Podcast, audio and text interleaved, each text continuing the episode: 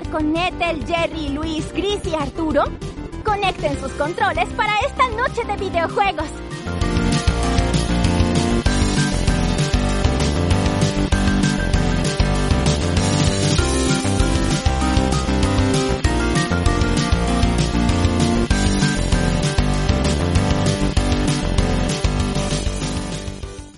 Buenas noches y bienvenidos a una nueva emisión de nuestro programa, ya ni siquiera cuasi semanal, Noche de Videojuegos. Soy Luis y te doy la bienvenida. Ay, escucho un eco, eco, eco, ya no aparece el eco, excelente. en esta noche tenemos un montón de cosas que comentar, así que sin tomarme más tiempo, pues presento a mis compañeros que afortunadamente estamos en este en esta ocasión pues ya como previo a hablar de varias cosillas muy interesantes. Jerry, bienvenido. Te incorporas para seguir con tu racha de participaciones perfectas. pues a recuperar la, la racha, a ver si puedo romper el récord pasado que fueron como treinta y tantos. Pues a ver si puede esta romperlo otra vez porque pues ya un, un tiempo para acá tuve que faltar, pero aquí estoy de nuevo y espero que ya no te, ya no, ya, ya esté aquí más de cajón. depende de la compu. Ella tiene sí, que dar. depende de la compu. va que va. Y Arthur, también andas por acá. Buenas noches.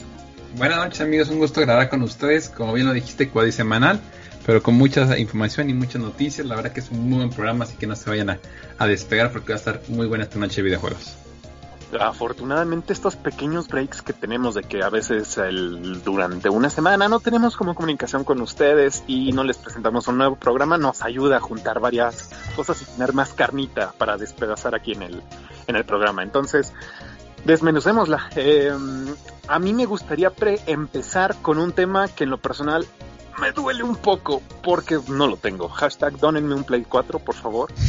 Pero adelante, Jerry. Yo sé que has jugado bastante de Ghost of Tsushima. La reseña me parece que ya está en el sitio y pues me gustaría que nos hablaras un poco este, sobre las impresiones que has tenido de este juego. Que a mí, la verdad, me parece genial. Pero pues me quedo sin poderlo jugar. Bueno, pues Ghost of Tsushima, buenísimo juego, es una adición muy buena a la colección y a la biblioteca de PlayStation. Muy muy bueno. Yo sí lo veo con con este con una nominación a juego del año fácil, la verdad. Eh, no sé si si se la pueda llevar.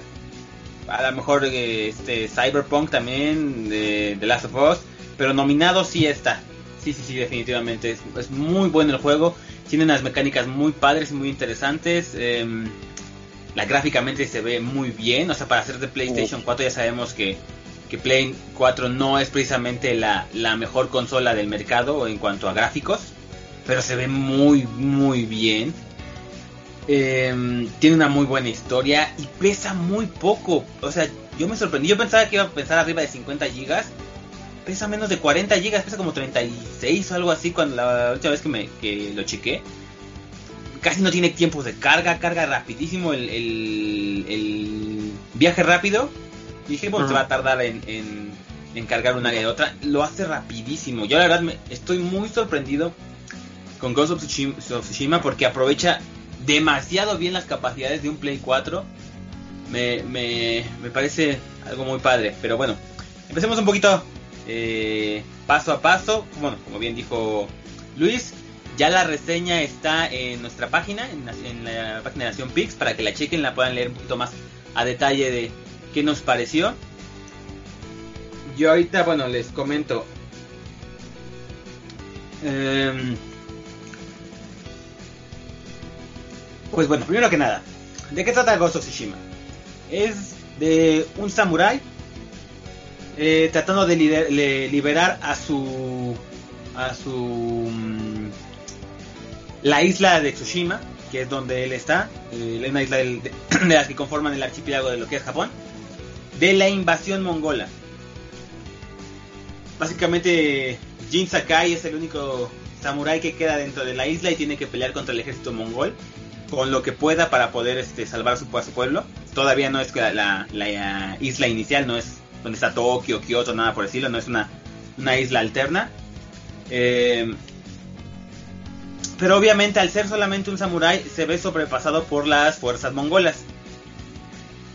Y esto te pone en una decisión muy interesante porque eh, significa que le es muy difícil en cuanto a modo historia a Jin pelear de forma de forma samurai, por así decirlo, con honor frente a frente, este cargando de espadazos a diestra y siniestra, entrando por, por la puerta principal, ¿no? Como que te dan a entender en la historia que, que pues para poder combatir uno contra 20, pues tienes que utilizar el sigilo. No le llaman ninja aquí, no se llama un ninja, le llaman el fantasma. Eh, creo que en ese entonces, eh, en esa época todavía no existían como los ninjas.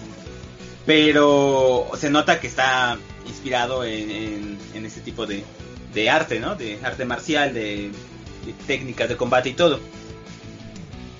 Pero también en modo historia te, dan a entender que esta manera es poco honorable que te han entrenado toda tu vida para ser un samurái recto, rígido y inflexible. Y las circunstancias obligan a Jin a hacer todo lo contrario, a tener que improvisar, a matar por la espalda, a envenenar. Toda esta clase que los samuráis consideran eh, que, es que es, no tiene honor básicamente.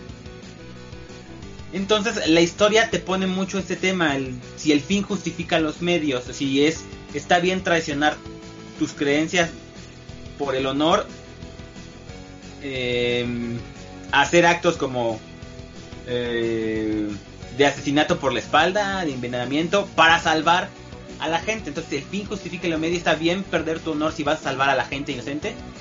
Eso es lo, que te plantea toda la toda la, historia. Todo lo que sacrifica Jin para salvar a su gente. Está, está muy padre la historia, la verdad. Está muy interesante. Tampoco creo que sea como ah, la mejor historia de todo el mundo, pero sí te mantiene pendiente, sí te hace preguntarte si qué harías tú en esas, en esas situaciones, si en verdad eh, vale la pena perder tu identidad o no para, para ayudar a los demás, etcétera, etcétera. Esa está, muy padre. Oye, oye, una duda, eh, y con esta, con esta temática de prácticamente dividir si vas a tomar el camino del honor o del deshonor, ¿Tú qué ruta seguiste? ¿O yo la de fantasma. No, yo la de fantasma. ok. La verdad es que no creo, o sea, eh, ah, no creo exactamente que el fin justifique los medios, pero en cuestiones de esta historia, de la historia de Ghost of Tsushima, si Jin no hace lo que hace, masacran a toda su isla y eh, abre la entrada a la isla principal de Japón para para los mongoles y para que masacren más gente inocente y samuráis. Yo sí dije, no, ¿saben qué? No, es, es un no-brainer para mí. Esto de que el honor, ay, ay, mi honor, mi honor, prefiero salvar a una aldea de gente inocente a que me muera por mi honor. Entonces, eh, sí, yo me fui por el camino de fantasma. Además que me gustan mucho más los, los ninjas o shinobis que los samuráis, así mil veces. Entonces, pues también fue como de. Me gusta más la. la esa como de ir en sigilo, matar por la espalda, este. Y que no sepan qué está pasando y que de repente es como de. Ah, porque aquí había tres güeyes que les pasó y de repente se les por la espalda y aterrorizan a todos. Esa, eso de los ninjas me, me, gusta mucho. Entonces, sí, eh, yo mi playthrough fue eh, directamente como, como el fantasma, pero el juego te deja combinar varios aspectos. Hay algunas veces que no puedes actuar como el fantasma, o sea que la misión te, te dice vas de frente.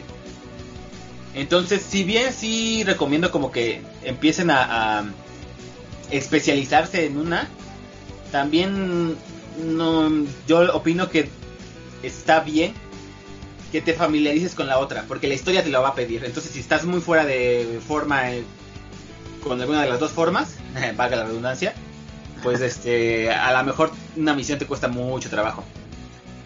Y a pesar de que la historia te vaya exigiendo como escoge un camino, ay, este, es que uno es el honor y otro no sé, el otro es como es una deshonra, el juego ya en sí, ahora sí, el, el modo de juego te deja entrar a las bases a espadazo limpio o te deja este matar a todos por la espalda. ¿Qué es más divertido? Híjole, a pesar de que a mí me gusta mucho la parte del, ninja, y me gusta mucho el sigilo y me gusta como de repente te le puedes aventar a tres y los eliminas y nadie se da cuenta. La parte de los espadazos está muy divertida, es muy muy divertida porque el combate está muy bien hecho, es muy entretenido y es muy fluido. Y a veces sí estaba como eh, entre que quería matar a todos espadazos y entre que quería como, no, me voy a ser sigiloso y que nadie se dé cuenta y bla, bla. Porque el modo de combate, eh, bueno, primero que nada, tienes varios enemigos. Unos pueden tener, son espadachines, otros tienen escudo, otros tienen lanza, otros son como arqueros y otros son como de este, como infantería pesada, ¿no? Como unos, como unos, los gordotes, con ya sea un hacha, una porra, un como cañón. Y cada uno es débil a una postura de ataque que tiene Jin. Para esto tienes cuatro, cinco posturas. Eh, una, por ejemplo, la postura de la, de la roca, creo, la postura de la montaña, no me acuerdo. Esa es muy buena contra los, contra los espadachines. Pero, por ejemplo, si utilizas esa postura contra los de lanza, no es tan bueno. les bajas muy poca vida, les bajas muy poco, este... Se dice stagger, como que los... Los... No les puedes romper la guardia tan fácil. En cambio, cambias a la postura del viento, me parece que es. Y los movimientos de Jin están hechos para pelear contra gente que es este que tiene lanza y de igual forma otra postura te va a ayudar con los de escudo y otra postura te va a ayudar con los de este con los de la infantería pesada. Entonces para esto tampoco es que te vayan a llegar uno por uno. Luego te llegan en bola. Entonces tienes que estar cambiando de postura constantemente durante el combate de manera muy rápida. Y eso lo, lo pongo en la reseña. Al principio es complicado. Yo creo que en cuanto a espadazos tiene una curva de aprendizaje algo elevada. Porque te tienes que aprender a hacer, el, a hacer el cambio rápido. Entonces tienes que aprender como qué botones tienes que poner para cambiar de postura a otra. De manera rápida. Y eso al principio es muy confuso. Pero una vez que lo agarras, los combates se vuelven súper padres. Porque de repente estás en una postura y de repente la cambias y le rebotas la espada al otro y de repente te viene una con lanza por atrás y le haces el bloqueo y vas haciendo unos cambios de postura increíbles que se ve padrísimo si lo, si lo aprendes. Y combinándolo con las armas del fantasma, no sé, por ejemplo, si ya de plano hay mucha gente a tu alrededor, de repente puedes soltar una bomba de humo y todos están como... Entonces tú ya te escapas o matas a la gente por la espalda, en lo que no pueden ver, la lanzas kunais. El combate es una de las cosas que más me gustó en este, en este, en este juego. Por lo fluido que es una vez que aprendes todos los comandos, las, las opciones que tienes para para pelear eh, no nada más se trata de apretar eh, un combo a cada rato, sino eh, tienes que hacer muchas cosas para, para, que, para que te vaya bien en el combate. Tienes una, una de las posturas es la postura del fantasma, que es básicamente como el ultimate. Donde básicamente matas a, a la gente de un solo espadazo, sea quien sea. Pero no te la regalan, no es tan fácil obtenerla. Si no eres bueno en el combate, es bastante complicado este obtener la postura del fantasma porque haz de cuenta tienes que hacer como una especie de combo de no sé, digamos 10 golpes, 10 muertes, perdón, 10 muertes sin que te lastimen. Si te lastiman se resetea y otra vez tienes que hacerlas. Y si estás en la postura del fantasma, a pesar de que mates de un solo golpe, si te si te dan un si te hacen daño, cualquier tipo de daño, te quitan la postura. Entonces sí es un power up muy fuerte, pero es muy difícil conseguirlo si no sabes bien todo lo del combate y cómo, cómo bloquear, cómo esquivar y todo eso. una em, duda este, en cuanto a la parte de dificultad. Bien comentabas que tiene una curva medio pronunciada al inicio y que después este, se vuelve como más intuitivo si es que pasaste esa primera etapa. Pero overall, este, así en lo general, ¿Qué tan pues mira, este Ghost?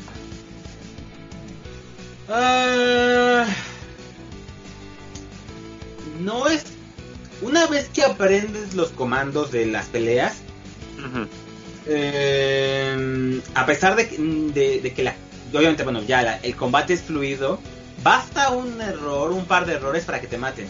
No es como de, ah, sí, ya este, aprendí a pelear, este, ya nada me puede parar. No, un mal, un, mal comando, un mal, una mala postura, que te rodeen, por más bueno que seas en postura, si te rodean y te, te, te abruman, te van a matar.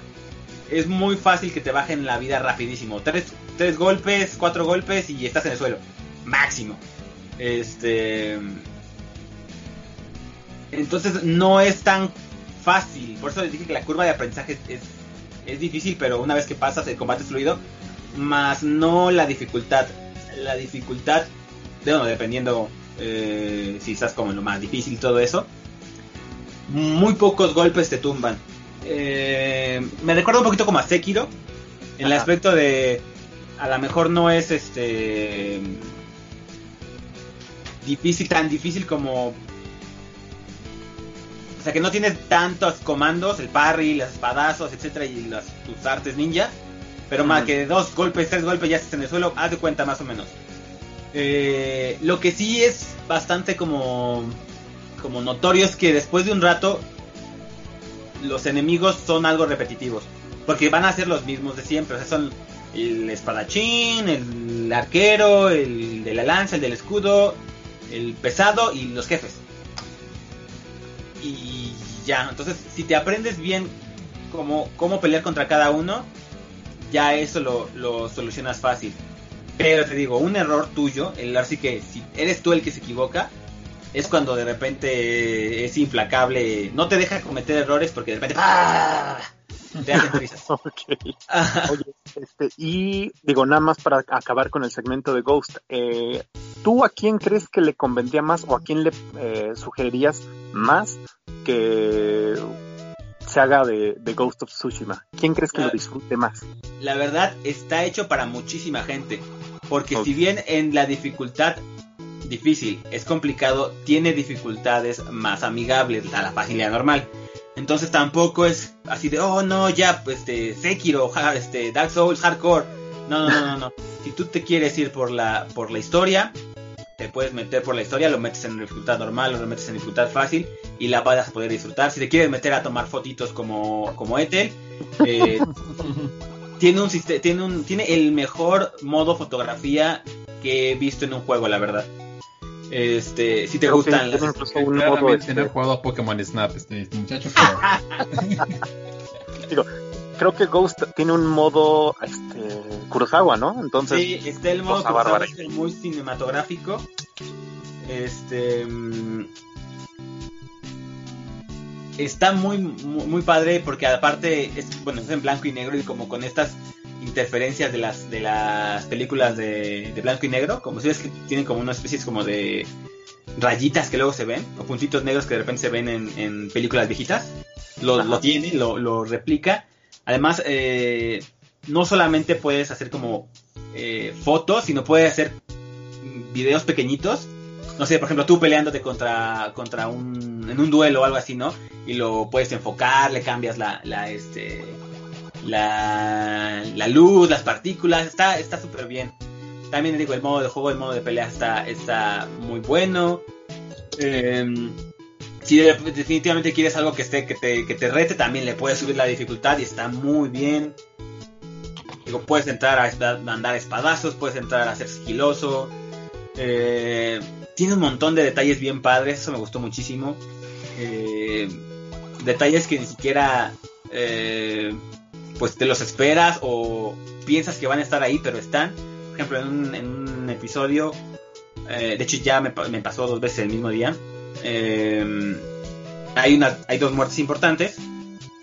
Y pues yo nada más, porque sí, hice una reverencia en las, en las tumbas. En una de repente se, un montón de mariposas se salen y empiezan a rodear a Jin. Y ahí, bueno, en otro, en la otra tumba hice lo mismo porque dije, a ver si pasa, pasará algo similar. Y aquí en vez de ser mariposas, como estaba cerca de, de, como una fogata o de fuego, como las, las ascuas, también giraban alrededor de, de, de Jean y es como de... ¡Ah! O cuando puedes de repente acariciar a los zorritos, es como de... ¡Ah, sí, zorro, ven, deja que te acaricie! va que va. También, por ejemplo, un detalle que, que, yo no sabía que lo leí y fue como de, ¡ay, en serio! Cuando, dependiendo del camino que tú estés siguiendo más, por ejemplo, estás siguiendo el camino del samurái, el clima del juego es como más soleado. Y si oh. empiezas, ajá, y si empiezas a hacer el camino del, fantasma, hay muchas lluvias, hay mucha neblina, hay muchas tormentas, y es como de. Yo con razón todo el tiempo me está lloviendo a mí.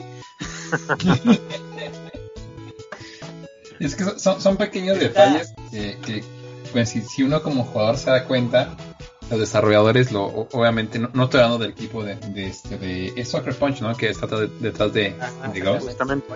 Este, no, no, me, me, me refiero a otros desarrolladores o futuros desarrolladores y ese tipo de detalles si los aplicas a otros juegos pueden, pueden tener mucha, mucha trascendencia. Entonces creo que es la, una parte muy valiosa de Ghost. Y yo te quería preguntar, Jerry, da igual para cerrar este segmento, y creo que más o menos ya, ya Luis me adelantó esa parte, justamente con, con Sekiro, que era la comparación niño ratismo de este, de este juego, ¿no? Eh, el Sekiro de Play. Eh, ¿Cuál te gustó más? ¿Cuál disfrutaste más tú que tuviste la oportunidad de jugar los dos? Y gráficamente, este... gráficamente Ghost of Tsushima se lleva de calle al Sekiro facilísimo, en serio. Sí, sí, sí, sí, cañón, cañón. En la historia, también.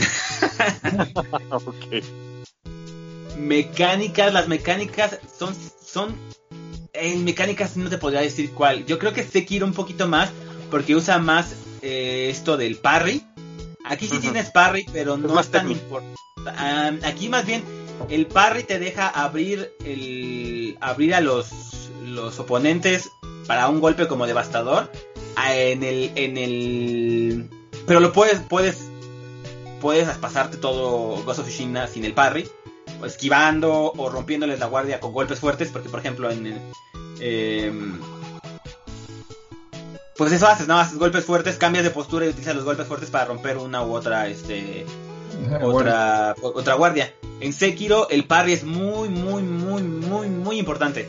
Entonces tienes que tener muy buen ritmo para el parry. Tienes que cada tiene más variedad de enemigos y tienen más variedad de, de este de ataques de los enemigos. Entonces, eh, es, mucho más importante el parry en, Sekiro. Ahí sí yo creo que le daría un poquito más de, de, Sí, le daría como la ventaja a Sekiro. Además, bueno, obviamente en Sekiro es predominantemente eres un ninja, eres el shinobi, es eh, un shinobi. Acá eres un samurai. Entonces, eh, que como me gusta más los ninja, pues me gusta más los shinobis. Este, pues, sí le doy más el, le doy ahí el, título a, a, Sekiro. Pero... lo disfrutaste mucho, amigo, que, creo que es lo más importante. Pero el, y, el Tsushima no se queda muy atrás, la verdad. Está muy, muy bien. Y sí, en cuanto a gráficas, Sekiro no, no, no le llega al Ghost of Tsushima. Es muy bueno en las gráficas de, del Ghost. Pregunta de si Y la historia está más chida. Dirías, dirías que hasta este momento, sí o no, ¿eh? ¿Es el juego del año? Para mí, no. Porque, pero no, obviamente. pero, pero no porque no lo sea eh, objetivamente hablando, porque yo no puedo. O sea, salió Final Fantasy VII y, mm, aunque salga una obra maestra, le voy, a ir a, le voy a ir a Final Fantasy VII Remake porque es de mis juegos favoritos, mi segundo juego favorito de todos los tiempos. Entonces, que para mí también se merece una nominación, a, ya siendo objetivos, una nominación a Mejor Juego del Año pero pero entre hasta ahorita para mí el juego del año está entre Ghost of Tsushima el remake de Final Fantasy eh, The Last of Us parte 2 eh, y vamos a ver qué tal viene este Cyberpunk porque para mí para, entre esas tres está. Creo, creo, que los videojuegos han salvando este año de la pandemia, amigo. Pues qué gusto que jugaste, qué gusto que jugaste este que jugaste Ghost, la verdad es que aquí en el equipo éramos como que queríamos escucharte tus, escuchar tus impresiones. Yo cuando estaba haciendo la reseña, de verdad que estaba leyendo y estaba maravillado con todo y, definitivamente es un juego que más tarde que temprano esperamos tanto Luis como yo estar ahí, jugando y, compartiendo o debatiéndote las ideas, mi estimado Jerry. Justamente. Y bueno, este, pues aunque Soccer Punch no nos está patrocinando, hashtag patrocinanos, oréganos, este, yo creo que queda bastante bien recomendado eh, Ghost of Tsushima y pues invitamos a todos a que puedan leer la, la reseña escrita en el sitio, ¿no? Em, una suerte de reseña que a mí me gustaría compartir en este, este siguiente segmento del programa sería algo que tiene mucho que ver con lo que estabas comentando, Artur porque a raíz de la pandemia, pues hay muchas cosas que han cambiado, pues no solo en para los videojuegos, sino en nuestras interacciones prácticamente diarias, que eso pues ha afectado mucho a todo mundo, yo creo. Em, algo que específicamente para el gaming y el gaming pokémonesco ha impactado fue un evento que recién tuvimos hace un par de semanas, un par de fines de semana de hecho, eh, y es que GoFest se hizo masivo. Pokémon Go tuvo este festival anual que normalmente está localizado a alguna ciudad en el mundo y que normalmente se invita, se envían las invitaciones eh, y la gente asiste presencialmente para tener un festival dedicado al juego durante pues, un fin de semana, pues se masificó, se abrió la entrada para que de manera digital prácticamente quien quisiera desde el rincón del mundo en el que quisiera, pues pudiera unirse a este evento. Y tanto tú, Artur, como yo estuvimos participando por ahí. Eh, ¿A ti qué te pareció esta diferencia cuando el GoFest en su primera emisión salió?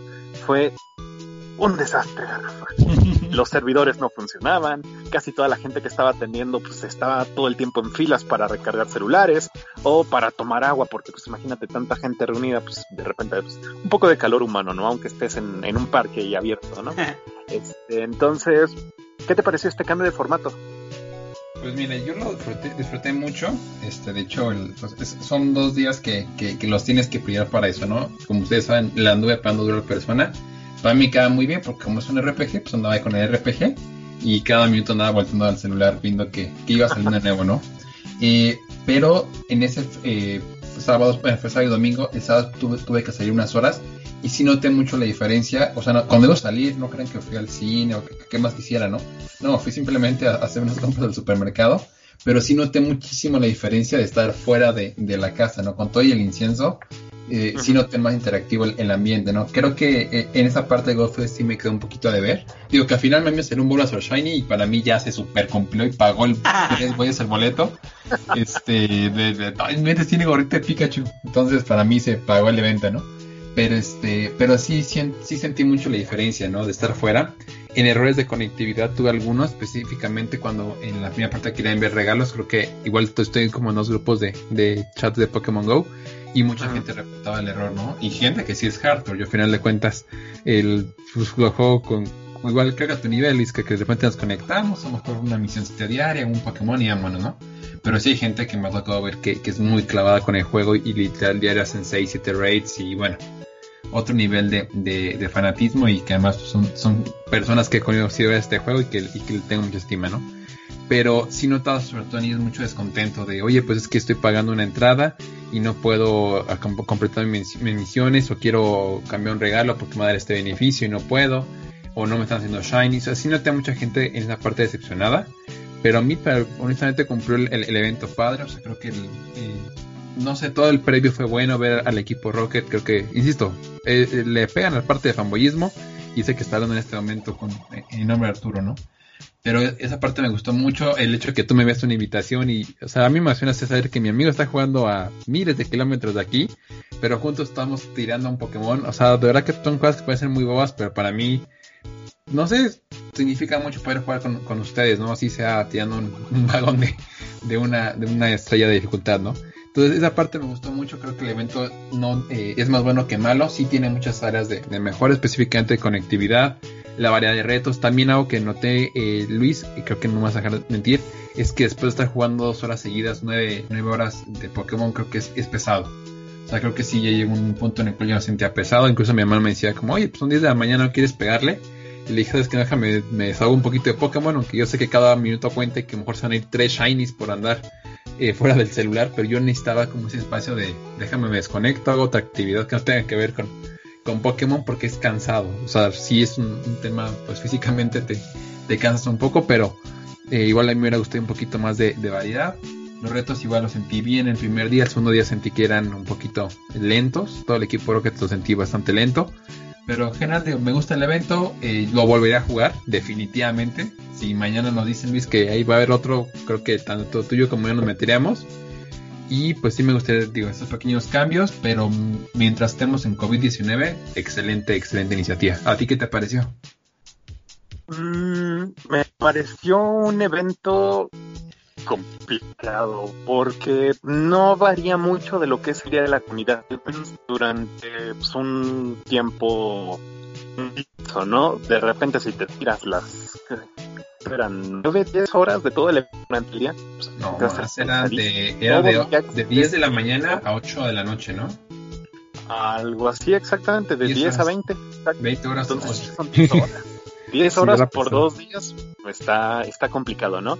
Eh, yo encontré los mismos problemas que tú comentas de, de, conectividad, sobre todo al inicio del primer día, porque habían varias este, las funciones sociales cuando puedes interactuar con amigos y enviar, por ejemplo, regalos y este tipo de situaciones que pues no estaban activadas o que te marcaban error. De hecho, la misma lista de amigos no te aparecía porque pues lo, yo me imagino que fue mucha carga para los servidores de Niantic y en lo que le estaban echando ahí manita de gato, pues el juego avanzaba, ¿no? El evento avanzaba. A raíz de eso es que vamos a tener un día de compensación, me parece que es esta semana. Ah, Entonces, pues también este, eh, los mismos Pokémon que aparecían en, en los biomas que aparecían de, eh, programados a cierta hora, creo que van a aparecer y pues la misma oportunidad de Pokémon Shinies y especiales del evento pues van a estar ahí presentes. Entonces, qué bueno que al menos ese gesto hayan tenido para toda la gente que como dices, pagaron un boleto independiente de ser virtual y que no pudimos estar ahí, pero yo creo que como tú dices, está como pensado, estructurado para que sea algo presencial y pues tengas y físicamente estés avanzando esos pasitos que tu avatar en el juego está está caminando. La interacción social es algo que obviamente estuvo sumamente limitado a causa de la pandemia y que sí se ve como un componente muy, muy, muy importante en, este juego. Em, los Pokémon que estuvieron apareciendo a mí me, se me hicieron mm, no tan cool, la verdad. Este, pero de repente ver a tu Bulbasaur Shiny con gorrito de Pikachu, como dices. O, fue el único Shiny que agarré el domingo y el único que me interesaba, o sea, fue de, ah, no Mind blowing. Eh, ¿Qué te digo? Yo iba por un own y tuve mi un shiny, entonces perfecto, excelente. Por mí eso pasó, ¿no?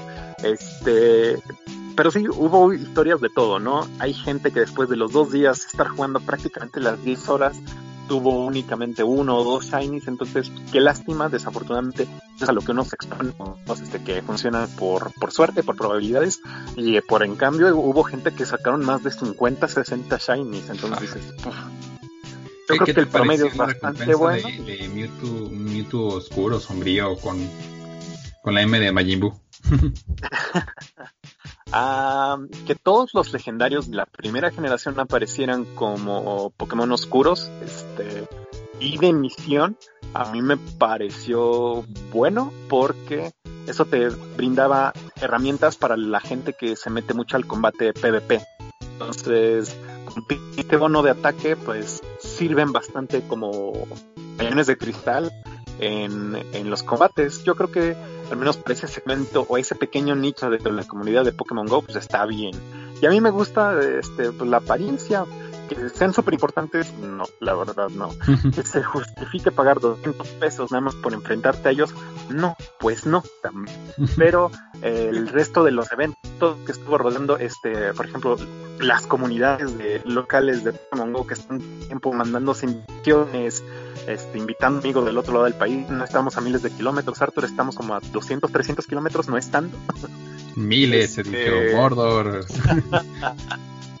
Entonces, este, esa hace que lo compense y me si el próximo evento llegara a ser este masivo en línea y pudiéramos salir, para mí me será este, una victoria total, ¿no? Este, si la situación por alguna razón continúa y darse este evento y uno tiene que participar poniendo un incienso desde casa, sería bastante más deslucido, pero yo creo que volvería a participar yo creo que ese sería como el recuento de, los daños para este evento. Pues bueno, ya participamos en un GoFest. A ver si sí, ya, nada fue a quitar. De hecho, yo busqué la playera, porque sí, o sea, bueno, si fuera a comprar, o sea, si fuera un GoFest en, en creo que fue Filadelfia el, último que iban a hacer y que se canceló por el COVID, ¿no? Sí, pues yo me compré mi playera de GoFest allá y las busqué y están muy caras, o sea, 1700 pesos por una playera de GoFest. Me hice mi subasta en eBay dije, a ver, mil pesos y así ya con envío. Y no, fui superado. Pero así con, con la mano en la cintura. Pero pues la, eh, aquí en México llegaban los varos de 7-Eleven. Yo sí tuve la oportunidad de, de mandarlos pedir por Rappi. Y este, y ya que este momento los vasos uso de porta, porta lápices y me gustaba mucho, eso, ese sí lo reconozco.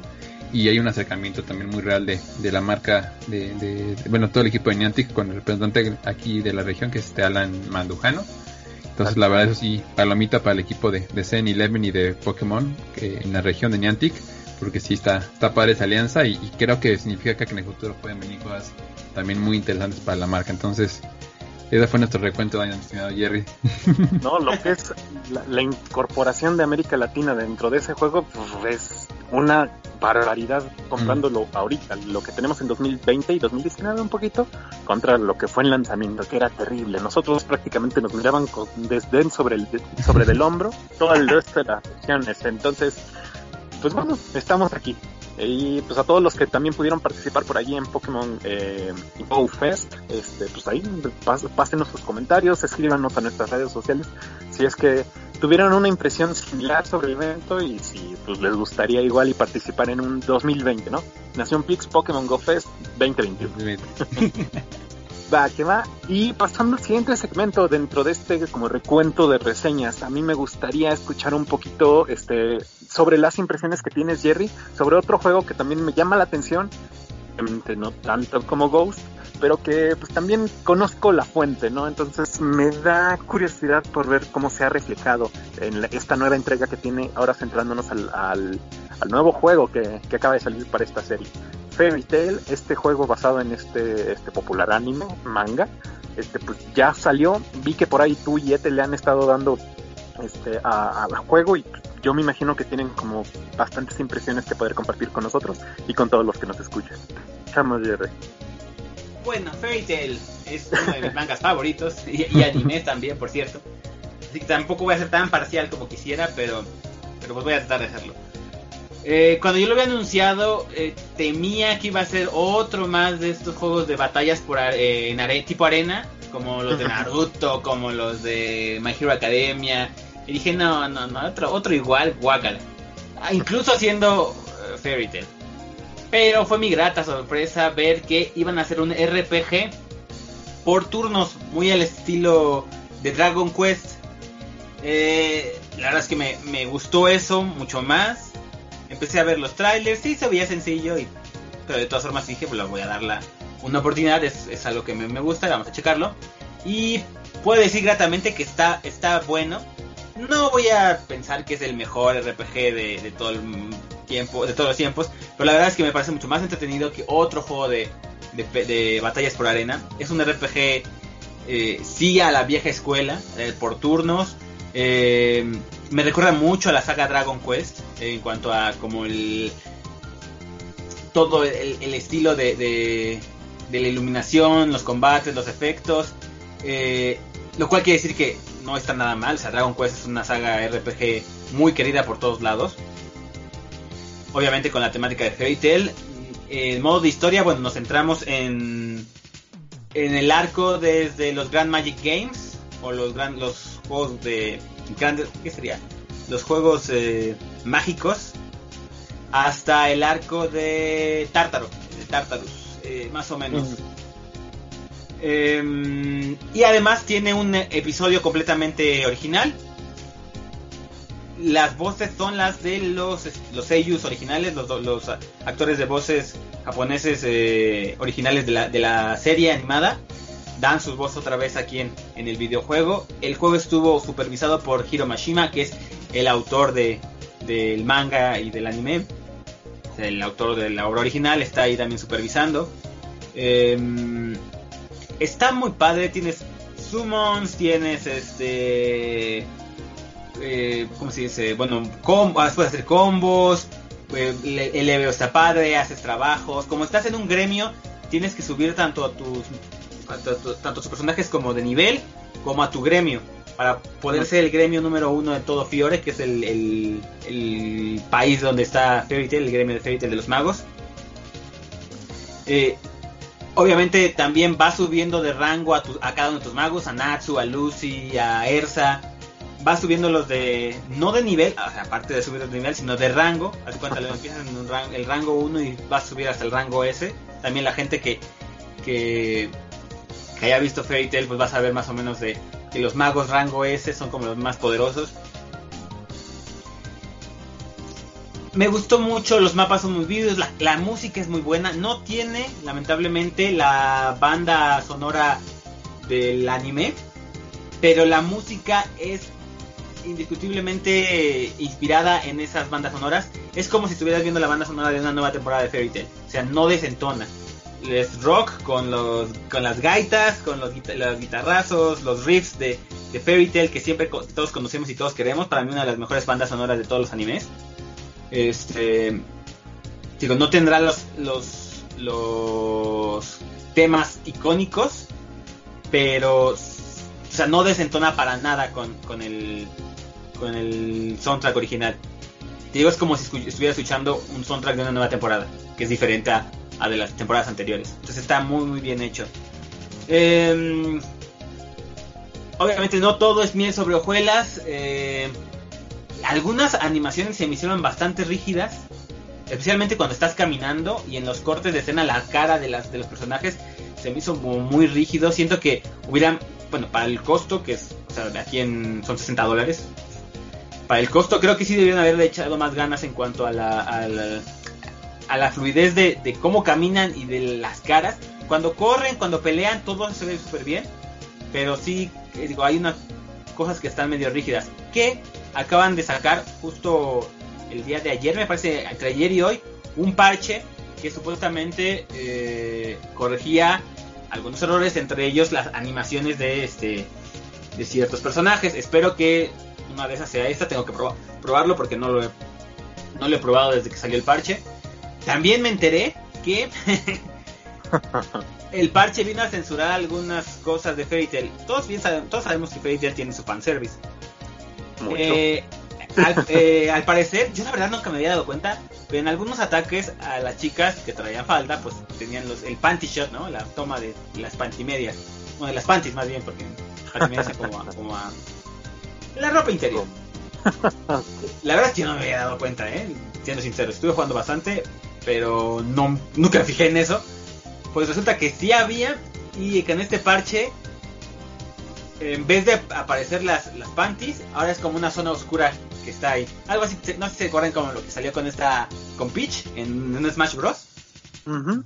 Y se le veían las panties y de repente ya nada más se veía una, un, como un espacio negro. Pues también le hicieron eso a, a, a Fairy Tail. Em, sacaron DLC justo hoy, también ya lo chequé en la PlayStation Store. Y eso se me hace una grosería. Lo siento, Tail, pero eso se me hace una grosería. Están vendiendo trajes. O sea, como un traje para cada, para cada personaje. Hay 16 jugadores, eh, 16 personajes jugables en el juego. Bueno, le sacan un persona, una, una ropa alterna a cada personaje. Son tres paquetes similares. Pero cada paquete cuesta 40 dólares. Ajá, exacto. O sea, el juego cuesta Y te quejas por los 200 pedos del, del pase del GoFest, Luis. Ya ves, O sea, se equivocaba. Los, los fans de Fairy Tail son los que sí vienen billetudos. Yo cuando lo vi dije, no manches, o sea, los- me compro los tres, los tres paquetes y este me sale más caro que el juego, pero el doble. Este, yo sí sí lo vi, fue como de... mm. Afortunadamente como nada más son cosas estéticas en esos paquetes, pues bueno, pues te las puedes saltar, la verdad es que no... No es necesario. Y tú dices, ay no, bueno, los, los fans del fanservice, que digan, no, pero pues es que este, este está en traje de baño, también vienen trajes de baño incluidos en el juego, no se tienen que preocupar. Lo que sí viene como extra, que va a venir en un DLC eh, más adelante, van a ser cuatro nuevos jugadores. Van a ser eh, Elfman y Lisana Strauss. Va a ser eh, Leon Bastia y va a ser eh, Levi McGarden. Son cuatro, jugadores, cuatro personajes nuevos para, para Fairy Tail que no están incluidos en, en el juego base. Más eh, misiones, creo, clase, más nu- nuevas misiones clase S y un dungeon nuevo. Eso está más interesante porque ya ahora sí es más contenido. Contenido. Exactamente, y creo que está más barato, creo que está como a 25 dólares el pase, ese, ese pase. Entonces, la verdad es que mi recomendación es, si quieren comprar un DLC, mejor cómprense ese que es de contenido, a los estéticos que están bien caros. Sí, la verdad sí lo vi y fue como de, no manches, es una grosería. No he visto en cuánto está cada traje individual, porque también te los puedes comprar de manera individual, si no te quieres comprar Mm. como los paquetes. Pero yo me imagino que no han de estar tan baratos. Debe ser más caro, claro. Yo, eh, es un juego bastante bueno, un juego bastante redondo, pero tampoco creo que sea como la última, este, como lo, lo mejor en RPGs. Los fans de los RPGs clásicos y los fans de Fairy Tail les van a gustar, los fans del anime también, la verdad. Es un giro bastante fresco a lo que nos traen siempre en... Eh, Las arenas de anime. Ajá, exactamente. Ese tipo Dragon Ball Xenoverse o el, el, Dragon Ball Kakarot. La verdad es que es algo bastante bueno, que sí se agradece, es un, es un buen RPG, pero pues yo le pondría como un 8 de calificación. Si tuviera que ponerle algo monetario. Está, está bueno. ah, también ya en el parche también viene una dificultad eh, mm, más avanzada porque nada más tenía fácil y normal. Y pusieron la dificultad difícil, que yo ya me metía a, difícil. Ese fue, vino en un parche gratuito. Y modo foto, eh, que también está padre porque puedes escoger como a los personajes que quieres poner, a el fondo, efectos y todo eso. Ya me dijo Ethel que hizo varias fotos de Natsu y Lucy. Ese también está, está bonito. Y este es pues, DLC gratuito. Eso está perfecto. Yo creo que Fairy Tail va a ser una boca que Koei va a estar ordeñando y ordeñando cuando pueda, porque yo sé que la comunidad ha estado muy ansiosa de tener de, de, de, esta propiedad, ¿no? Entonces, pues enhorabuena a todos los que lo consigan. Es multiplataformas, entonces pues lo pueden conseguir prácticamente en cualquier este, dispositivo en el que en el quieran. No sé si está habilitado en esta onda de Microsoft para tenerla en, smartphones, pero al menos en las consolas seguro, ¿no? Este y hablando de multiplataformas, eh, terminado el, el, el segmento eh, que se extendió un poquito de reseñas por parte de nosotros. El día de hoy tuvimos una presentación por parte de Sony, un, poco más de lo que se viene en el futuro para las consolas que son pertenecientes a, esta compañía. ¿no? Pudimos ver este, algunas propuestas que traen tanto para el VR, que lo teníamos bastante descendido, para el Play 4, este, y obviamente pues para la estrella de, Sony, que es la nueva consola de PlayStation 5. Por ahí un par de proyectos que se presentaron durante este State of Play y pues yo creo que igual y podemos abordarlo tantito, este, especialmente los, los highlights, ¿no? Lo, lo que más, mayores impresiones dejaron en nosotros. Eh, Arthur, yo sé que pues, también este, no pudiste acompañarnos durante la presentación en tiempo real porque pues la vida, pero este vi que después ya te pudiste poner como que al tanto y no sé si te gustaría presentarnos qué, fueron como los puntos más altos que para ti nos trajo el State of Play del día de hoy. Primero yo siento que el evento fue hecho para, responder un poquito al, a lo que hemos visto en las últimas semanas de Microsoft.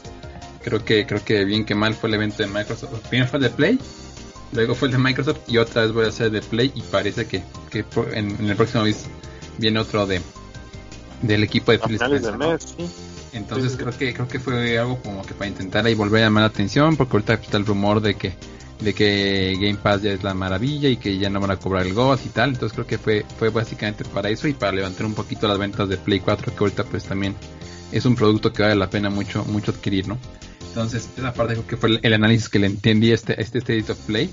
Y en cuanto a contenido, primero creo que Crash Bandicoot, y creo que tenemos un experto de Crash Bandicoot aquí, y obviamente no soy yo, pero creo que Crash Bandicoot sí se ve, se ve como un platformer muy divertido, creo que definitivamente va a ser el platformer del año. Es la dinámica del juego, eh, la historia creo que pasa en segundo plano, pero sus personajes son igual de carismáticos, creo que el diseño de niveles también se ve muy interesante, y bueno, tiene algunos temas, hay, hay infiltros también padres, entonces creo que primero la palomita para, para el equipo de Crash. Luego ya empezaron todos los anuncios este y demás. Me quedo con, igual que ustedes, con The eh. A mí este tipo de juegos son los que más me gustan de todos. Que de repente con muy pocos recursos pueden hacer cosas muy divertidas. Entonces creo que The Pedrestian de verdad que parecerá una cosa menor, pero a mí me gustó muchísimo muchísimo ese tema. Eh, en cuanto a juegos de Padless, también creo que fue lo más, más, más llamativo. El hecho que sea tan dinámico el juego. Ojalá que a la larga no te aburra estar disparándole a todos los, no sé, a todos los objetivos que van saliendo. Pero de primera impresión a mí me gustó mucho también de Padles. Creo que es un título con mucho potencial y, y pues si promete el nuevo control de Play 5 realmente hace algo muy padre con los gatillos, creo que este título es el, el elegido para, para ponerlo a prueba. Y fuera de eso, pues me gusta hacerte bullying, mi estimado Luis, con el tema del Pokémon que no es Pokémon. con Temtem, que ya va a estar ahí en, en, este en Play 5, me parece que va a ser el, el, el lanzamiento. Eh, Hitman no me llama mucho atención, honestamente creo que todavía hace falta que le den más, más cariño a, a, Hitman o que lo presente de una forma más atractiva porque va a ser un buen juego, pero siguen sin encontrar esta fórmula mágica para hacerlo, hacerlo brillar. Este Godfall, yo siento que iba a tener una, una contra con, con, Jerry, a mí no me, no me termina de, enamorar y eso que es de los lanzamientos más fuertes de la consola en, en, en Holidays. Y bueno, eso será como mi resumen básicamente del, del State of Play, ¿no? O sea, buscaron cosas que me gustan, otras que no tanto, y la polémica que ahorita también creo que le podremos dar un espacio sobre un título que, que se ve muy bien, pero hay unos problemillas por ahí más importantes. Artur. Um, yo comparto mis opiniones porque creo que son como bastante resumidas, quiero creerlo, y ya después yo creo que pues, con quien tuvo la, los mejor, la mejor impresión, yo creo que del evento de los que estamos presentes en este espacio.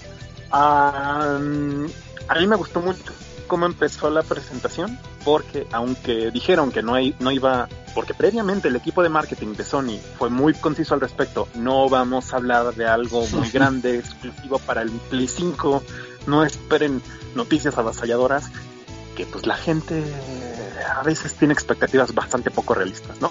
Eh, a mí me no pareció no muy apropiado, exactamente, no les gusta leer, esa capacidad de retención de lectura anda, anda complicada, ¿no? Eh, a mí me gustó mucho que empezaran con Crash, que en su momento era prácticamente la mascota no oficial de Play. Y aunque eh, It's About Time va a ser multiplataformas y va a aparecer en todos lados, pues que tuviera este espacio como protagónico al inicio de Play.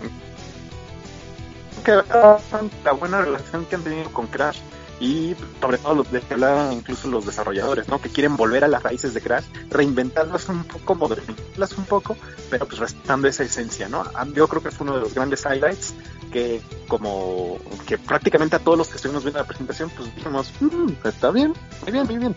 Señor Sony, continúa. Eh, ya después empezó a caerse, a mi impresión, con algunos anuncios que como que no tenían tanto punch y que pues nada más eran como menciones rápidas era la finalidad de esta presentación, de este State of Play. A mí me queda claro, pero pues aún así hubo momentos que como que te rompían un poco el ritmo, ¿no? Eh, después avanzaron con este juego de VR de Hitman, que pues, ahí, así como comenta Satur, como que no es la mejor manera de abordar la IP, pero pues bueno, para allá se está moviendo este juego. Y el segundo highlight, y yo creo que es como lo que más me llamó la atención, y creo que eh, casi a todos, a la mayoría de los que estuvimos viendo esta presentación, también me llamó mucho la atención, también porque se le dedicó un buen segmento, fue The Pathless.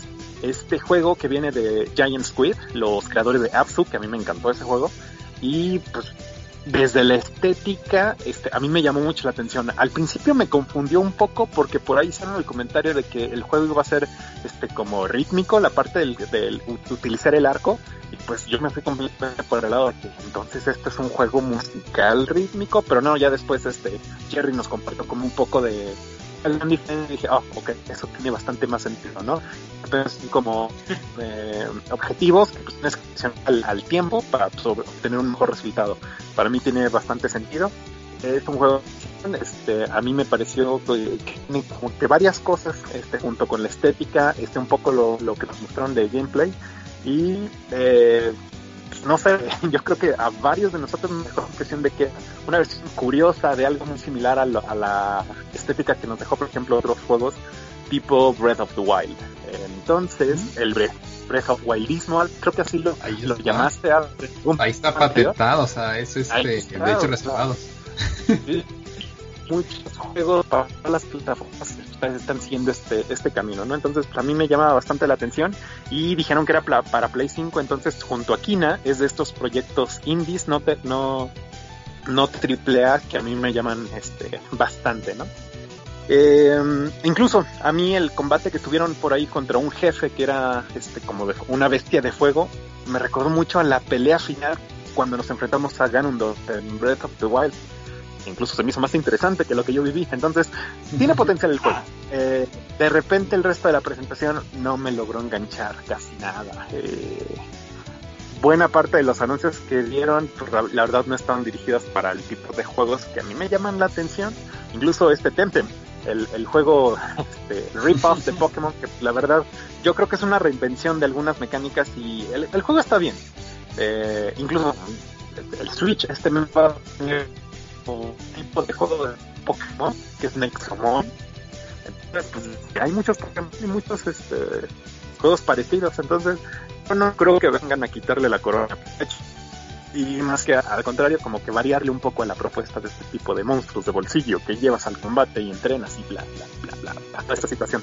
Yo creo que como tú dices, Arthur, de repente el siguiente juego que quisieron pushar y jalar y exponer y que todos los vemos, wow, que fue Godfall, no terminó de encajar el golpe. Como que se ven las mecánicas de juego medio de la generación antepasada y aunque sí se ve mejor, se ve vistosamente eh, mucho más pulido, pues yo vi que mucha gente no nos terminó de convencer e incluso terminamos por decir mmm, next y apagar el, el, el, stream, ¿no? Yo no lo hice, esperé hasta el final, pero, al, pero terminó siendo el último anuncio que nos mostraron. Entonces, para mí fue una buena presentación. Mostraron un poquito de un montón de juegos de varios géneros, varias cosas que se ven muy bien, que se ven muy pulidas, algunas que realmente no son para mí.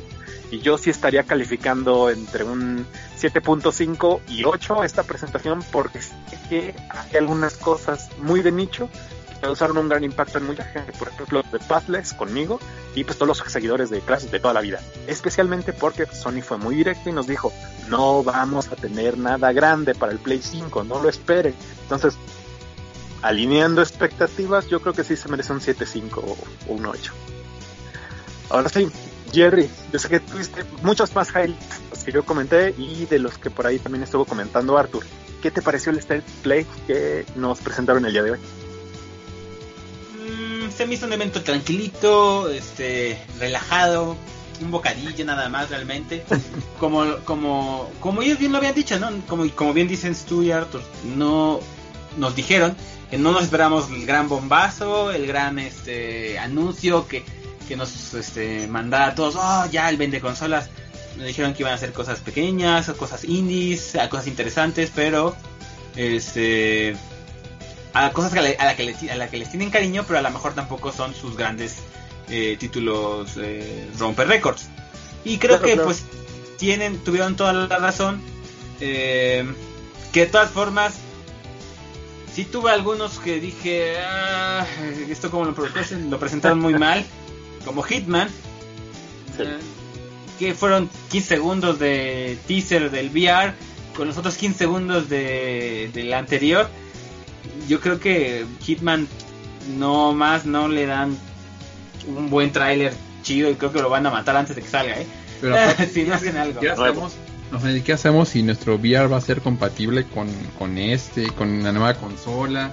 O sea, creo que también esa parte no la han aclarado y también no le ayuda mucho a, a- a Hitman en este caso. Y bueno, sabemos que sí, eh, con lo que tenemos ahorita, sí se va a poder jugar, porque Hitman 3, el, el este que están anunciando, va a estar para PlayStation 4. Entonces, pues, eh, si Ah, no uh, quieres... pensé que, era, pensé que era, era exclusivo de la nueva generación. No, no, es para es de las dos, tanto para Microsoft como para PlayStation y para PC. Este, está en las dos generaciones, PlayStation 4, PlayStation 5, Xbox One y Xbox Series X. Entonces, eh, con lo que tenemos ahorita se puede jugar. Y es lo que me da más eh, cosa, porque si ya podemos jugarlo con lo que tenemos ahorita, ¿por qué no le, no le hacen un tráiler bueno? Eh, luego también mencionaron otro como de Robin Hood o algo así, Hood and Outlaws and Legends, que la verdad eh, no me llamó la atención. Eh, es como una aventura de ladrones en como de edad media, pero pues ahí eh, se ve bien, pero no me llama la atención. Braid también le, le pusieron un, un- lo van a remasterizar y creo que a Braid les gusta muchísimo este este juego. La verdad es que yo no lo he jugado, es un indie, pero es muy muy este querido. Pathless, uno de los creo highlights del, of Play, también a mí me gustó. Pero yo no lo vi tan tan Breath of the Wild, eh. Me pareció más este un eh, ¿cómo se llama este de la, eh, Shadow of the Colossus. A mí me recordó más a Shadow of the Colossus. Eh, se ve padre, las mecánicas se ven interesantes, pero como también bien dice este Luis, nos, esperemos que no aburran las mecánicas, porque como aparte es auto-aim, tú más, más que nada tú tienes que seguir como unas pautas visuales para soltar las flechas y adquirir boosts y como mejoras de momentáneas. Pero pues todo va a ser auto-aim. Lo, lo, lo decían los desarrolladores es que quieren que desde el principio sientas que eres un arquero así súper bueno. Entonces, pues básicamente no tienes que apuntar, solamente tienes que checar esta parte de, del timing visual. A lo mejor ya más, más al rato, más adelante, el, las, ahora sí que los blancos son más frenéticos, eso estaría padre. Pero siento que si, si está tan tranquilo como lo pusieron al principio, se puede volver un poco repetitivo. Es como de esos juegos que están hechos para que para que tú te sientas que eres súper bueno, pero en realidad las peleas son muy sencillas. Como por ejemplo Batman Arkham Knight. Pues es muy bueno el juego, pero la, los combos y todo eso están hechos para que el jugador se sienta que sabe hacer un mega combo de artes marciales y en realidad nada más está haciendo cuadro, cuadro, cuadro, algo así. eh, y luego eso puede hacer que te vuelva un poquito repetitivo, aburrido el gameplay. Pero la verdad es que sí me llama mucho la atención. Obviamente, Crash Bandicoot.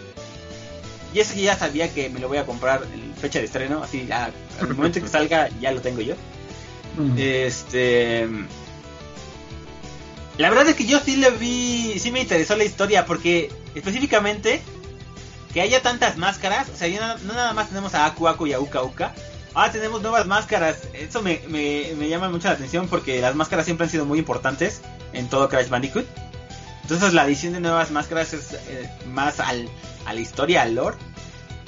Y el hecho de que podamos jugar con Dingodile. No manchen, Dingo, bueno, Dingodile o Dingodile eh, es uno de mis malos favoritos, junto con Reaper Roo. este. Y el hecho de que podamos, vayamos a poder jugar con él y que creo que no va a ser malo, porque creo que Cortex, eh, porque también vas a poder jugar con Cortex, creo que Cortex uh -huh. iba a seguir siendo malo por lo que estuve viendo en los trailers. Pero creo que Dingo Deal no. Y eso me gusta mucho porque es de mis favoritos. Ajá, de hecho, como que se retira de ser, por lo que explicaron, se retira de ser malo. Y abre un, un restaurante y está ahí muy feliz viviendo en un restaurante. Y con, los, con lo que pasa al principio, eh, pues destruyen su. Su, su, restaurante. Ajá, su restaurante se lo destruyen. Entonces, pues, no sé, va a, a no sé si a vengarse o a o a ver qué hace, a buscar respuestas. Entonces ojalá que, que Dingo, Dingo Deal sea, sea este bueno. Eso me gustó mucho. Estoy muy, estoy muy, muy emocionado por Crash. Este uno de uno que se llama Box, Snacks, que la verdad es que no me llama la atención. Desde Nada. la vez pasada. Yo creo que el que está inspirado en. Bueno, creo que los mismos desarrolladores lo dijeron en Breath of the Wild es Genshin Impact, que le llamó mucho la ah, atención a Etes. Está, yo creo que está súper inspiradísimo en Breath of the Wild, pero con esto cuestiones como más anime, tipo japonesa, Sword Art Online, algo así. Se ve interesante, se ve chido. Spelunky es un plataformer también muy que es muy querido, se ve bueno, la verdad. Un nuevo VR para de Star Wars que estoy viendo que no no ya le están, bueno, le han le han puesto a, al VR poquitos títulos, pero como con mucho cariño creo que está bien. De Tentems, lo único que voy a decir es que es de un estudio español. Entonces está padre. eh, y vienen tres de los títulos que más me, me llamaron la atención. Y uno es, como dice Arthur, uno de los que vamos a hablar ahorita, Anon Must Die. Eh, otro que se llama Anno Mutationem, que me dijeron que es latín. y de Pedestrian yo creo que el de Anno Mutationem tiene la pinta de ser el, el, Dead Cells de este año, de esas joyitas ocultas que, que de repente sorprenden a todos. La verdad es que sí me llama mucho la atención. Es, tiene un estilo como muy pixel art cyberpunk muy chido. De pedestrian este jueguito como de, de, de hombres de dibujados de, de palitos. Me gusta también. Auto Chess llega para, para PlayStation 4, su, su, último DLC. Perdón, su. El primero, la primera vez que, que llega a Play. Y uno que no hemos mencionado y que la verdad causó mucha expectativa, aunque pues creo que a nosotros no nos llamó tanto la atención porque no estamos tan metidos en, en este título, es el DLC de Control. Porque conecta el universo de Control con el de Alan Wake. Y eso fue como de... ¡Ah! Yo la verdad, tristemente no, no he jugado el- los de Alan Wake. Sí jugué los del Control y me gustó bastante. Entonces no sabría qué tan hypeado debo ponerme por, por Alan Wake, pero al parecer los que les gusta y a los que les gusta Control están como de, ah, sí, Alan Wake, Control, no sé qué. Entonces, eh, creo que eso fue también un highlight de la comunidad eh, que a lo mejor a nosotros se nos pasó por no estar tan metidos con, con Control y Alan Wake. Y por último, Godfall sí me gusta. Eh, siento que es un juego que mezcla lo que es Monster Hunter y los shooter looters como Borderlands o Destiny. Y va a ser free to play, entonces ese yo sí lo quiero jugar. La verdad se ve padre y- no y quedas al niño ratismo. Pues como es free to play y lo que Por están diciendo es que no va a haber que no y como no como están diciendo que no va a haber eh, compras eh, microtransacciones eso no me queda muy claro porque si es free to play usualmente pues lo que utilizan para para ese tipo de juegos es este pues las micro- microtransacciones eh, cosméticas vamos a ver cómo se desarrolla pero la verdad a mí sí me llama la atención a mí me gustó mucho Monster Hunter eh, World y también me gustó mucho el Borderlands 3 o el, o sea, los shooter looters y este dicen que va a ser como un slasher looter. Es esto de ir coleccionando armas y armaduras y mejoras y todo eso a mí me llama mucho la atención. Entonces, eh, sí me me llama mucho y es de los creadores de, este bueno, de los no de los creadores, de los distribuidores de, de Borderlands y Borderlands 3 me encantó. Así que, así que estoy muy muy eh, estoy expectante con este título. Y pues ya, este fue como todo. Aquí. Eh, yo creo en este punto que la presentación no fue mala, que de hecho fue buena, obviamente alineando esas expectativas, ¿no? Entonces, eh, pues, por ahí algún movimiento entre algunas algunas personas en la comunidad gamer que medio est- están medio con lo que hoy nos presentó lo que está justificado, pero pues, obviamente las expectativas cada quien se las marca solito. Eh, específicamente, después que tuvimos la presentación de State of Play, tuvimos un pequeño con. Porque pues, por ahí empezó a salir eh, de que a- algunos y estudios justamente con los. Te, te están censurando, amigo. Censura.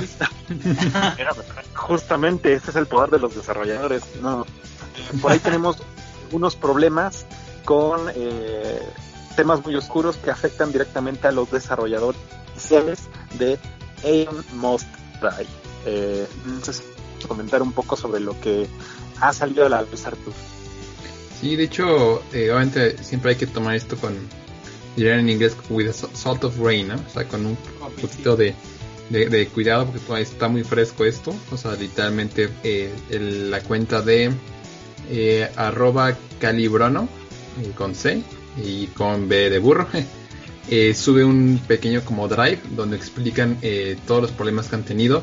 Básicamente es que le- los des- desarrolladores de Aeon eh, Must Die, es todo el equipo de creativos, de diseñadores, programadores y tal, dejan en, este el, estudio justamente en estas fechas por temas específicamente ellos dicen que de crunch que bueno lo hemos tocado aquí que básicamente es oye tienes que entregar esto para mañana y aunque no duermas y aunque tengas todo el estrés del mundo esto es para mañana y sí o sí Eh, harassment que es este tema de acoso abuso corrupción y manipulación entonces eh, y no solamente eso nos dice que también la compañía y que toda la IP que es este eh, Die también fue, eh, pues ellos dicen que robada eh, del, a- eh, por parte del, del- del fundador. ¿no? Entonces, eh, pues imagínense, tú tienes tu estudio, estás sacando tu juego, supuestamente no siguiendo esta línea de información, explotan a, lo- a los trabajadores y cuando ellos dan las gracias y quieren recuperar control de su trabajo, eh, que digo, obviamente hay que, hay que definir, eso es un tema legal muy complejo, pero básicamente es como está manejando, se dan cuenta que la IP y todo lo que trabajaron durante dos meses está ya este, es parte del, del, fundador del estudio. Entonces, eh, obviamente ellos te vienen una bitácora, te explican todo con muchas, con muchas, este, con mucha calma, eh, de por qué decidieron publicarlo, a partir de cuándo estaban trabajando, cómo fue que ellos se acercaban a, los fundadores de esta empresa y expusieron el problema. Este, o sea, de verdad que está, muy, muy interesante, ¿no? Ver todo este, este tema. Y sí, más bien fue el fundador ese que también renunció a una pequeña corrección. El CEO, el director de la empresa fue quien, quien, este, quien, quien está ahorita con, con esta propiedad y con este problema encima, ¿no?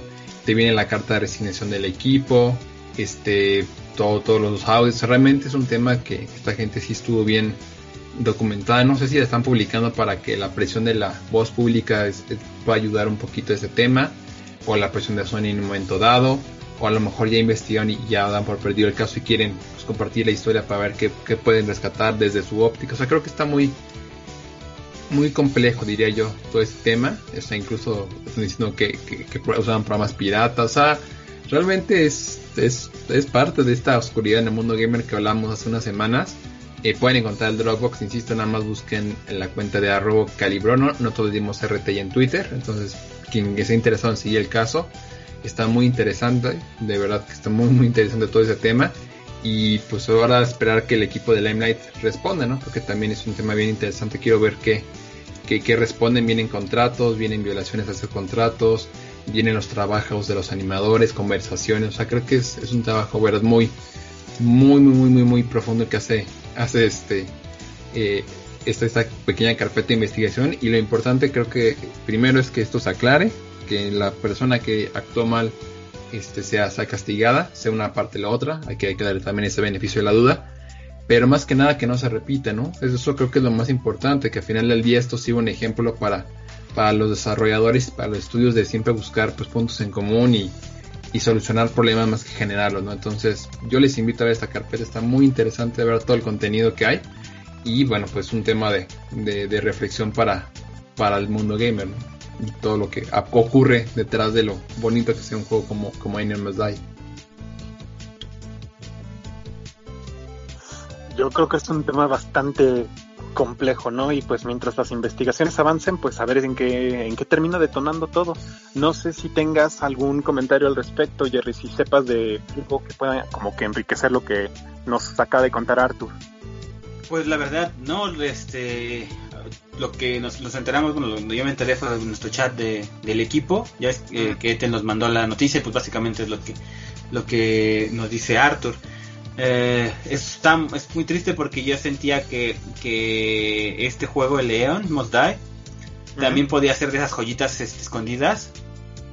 Y la verdad está bastante pues hypeado para, para jugarlo. Bueno, interesado, me gusta, sí me lo iba a comprar, junto con el de... Ah, no, y el de Pedestrian. Y de repente pues salen eso y pues sabes que te, te quedas con el con su mejor o sea, quiero, quisiera apoyar a los, a los verdaderos dueños y todo eso y pues te deja muy mal sabor de boca ver como un título que tenía potencial pues desde su punto de partida ya lo están pues lastimando todas estas malas prácticas eh, todo esto que está mal en la en las empresas de videojuegos.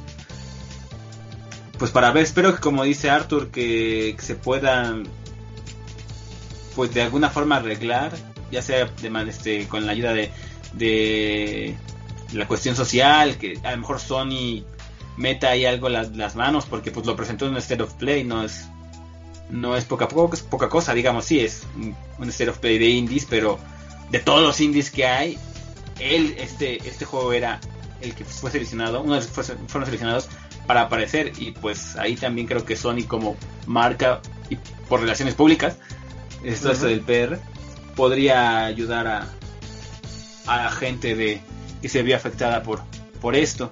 Pero como bien dice también Arthur, esto hay que agarrarlo con pincitas, todavía no, creo que todavía no hay una una mm, un anuncio oficial, un algo que ya dé fe y legalidad de todo esto. Pero pues bueno, hay que, esperar a ver qué pasa y ojalá pues que no, no se repitieran estas situaciones.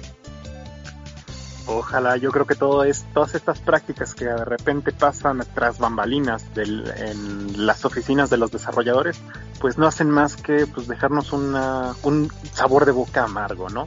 Y pues siempre van a, limitar un poco y a quitarle como que la, emoción a, toda la gente que está interesada en trabajar en, en, en este tipo de empresas. Entonces, pues ojalá y todo avance pues de la mejor manera posible y pues a ver en qué termina todo esto, ¿no? A mí me gustaría cambiar un poco el, el mood que actualmente tenemos este, con esta temática para el programa, con un anuncio que yo creo que es bueno y que vi que mucha gente le, le trajo como que una sonrisa al rostro, pero eh, que para mí representa una este conflicto que yo tengo para con mi compañía predilecta de videojuegos, ¿no? Que es este Nintendo. Y es que igual, tal y como pasó con Origami King hace unas semanas, este, o un, unos meses me parece, cuando soltaron el anuncio y pues ya de aquí a dos meses va a salir el juego, ya salió, pues nos hicieron lo mismo con la versión remasterizada de Pikmin 3. Este juego que fue lanzado para la Wii U originalmente, muy temprano en la vida de esta consola, y pues apenas recién es que tenemos este remake que ya está siendo trabajado para el, la versión en Switch. De hecho, en poco menos de dos meses ya lo vamos a tener en su lanzamiento oficial y que a mí me deja con conflictos internos. Porque toda esta falta de información por parte de Nintendo, que lo pueden ver en prácticamente cualquier comunicado oficial que manda la compañía, pues nos deja un sentido de incertidumbre muy, muy, muy complicado. Hay gente que está muy emocionada y muy este, contenta porque Pikmin 3 ha sido finalmente anunciado para el Switch. Está este rumor este, a voces de que todos los títulos entre paréntesis este, buenos y con potencial que fueron lanzados para la Wii U y que pues por el fallo de la Wii U, pues nunca terminaron de despegar, pues iban a ser retrabajados para el Switch. Y pues prácticamente todos esos grandes juegos ya fueron trabajados para, para Switch, ya están, este, ya tienen un port. Por ahí algunos ejemplos, este, muy, muy, muy contados, pero pues la tendencia es de que todos los juegos decentes del Wii U vayan a ser, este, porteados al Switch. Yo jugué Pikmin 3, me gustó mucho, este fue el primer juego de Pikmin que yo jugué y me pareció este pues muy interesante. El juego termina en un cliffhanger, de repente te dejan ahí como que el vistazo a que próximamente íbamos a tener un Pikmin 4. Eh, Shigeru Miyamoto dijo que ya estaba trabajando en un Pikmin 4 hace como 6 años y pues nunca ha avanzado ese tema, ¿no? Entonces es complicado en este momento hablar de un Pikmin 3 para Switch porque hay mucha gente que dice Nintendo tiene tan poco actualmente preparado que incluso está sacando de la nevera este tipo de juegos. Y hay otras personas que dicen, oye, muy bien, como se prepara para algo grande, está sacando todo lo chiquito. Entonces, pues cada quien tiene sus expectativas. Yo creo que es más una situación de que a mí no me da confianza la estrategia que Nintendo tiene en este momento para comunicar con nosotros, con, sus fanáticos, qué es lo que podemos esperar del Switch para pues, el próximo año incluso. Y pues, este, pues no sé, Arthur, tú que eres más Nintendero, eh, ¿tuviste alguna impresión sobre el anuncio de Pikmin 3? ¿Esperas algo? Sí, mira, a, a, bueno, para mí el, el, juego que mejor se veía en, en, el, en la tableta del Wii U era Pikmin 3. O sea, de verdad, claro. cuando yo vi estos paisajes y, y, y, no sé, a mí, yo tengo un poquito más joven, pero a mí me, me, sacó así, wow, una gran sonrisa cuando veía todo este mundo majestuoso, como se veía en la tableta. Sí, sí, sí, definitivamente me, me voló la cabeza eh, como tal el juego que, que, va a tener como de, de novedades. Básicamente es un cooperativo para el modo para el modo este historia. Prácticamente eso es lo, lo más grande. Algunas nuevas misiones eh, todo el DLC que salió pero básicamente es, es, el mismo juego no en cuanto al 4 creo que yo no dudo Luis que lo tengan listo. O sea de verdad yo sí los veo muy factible.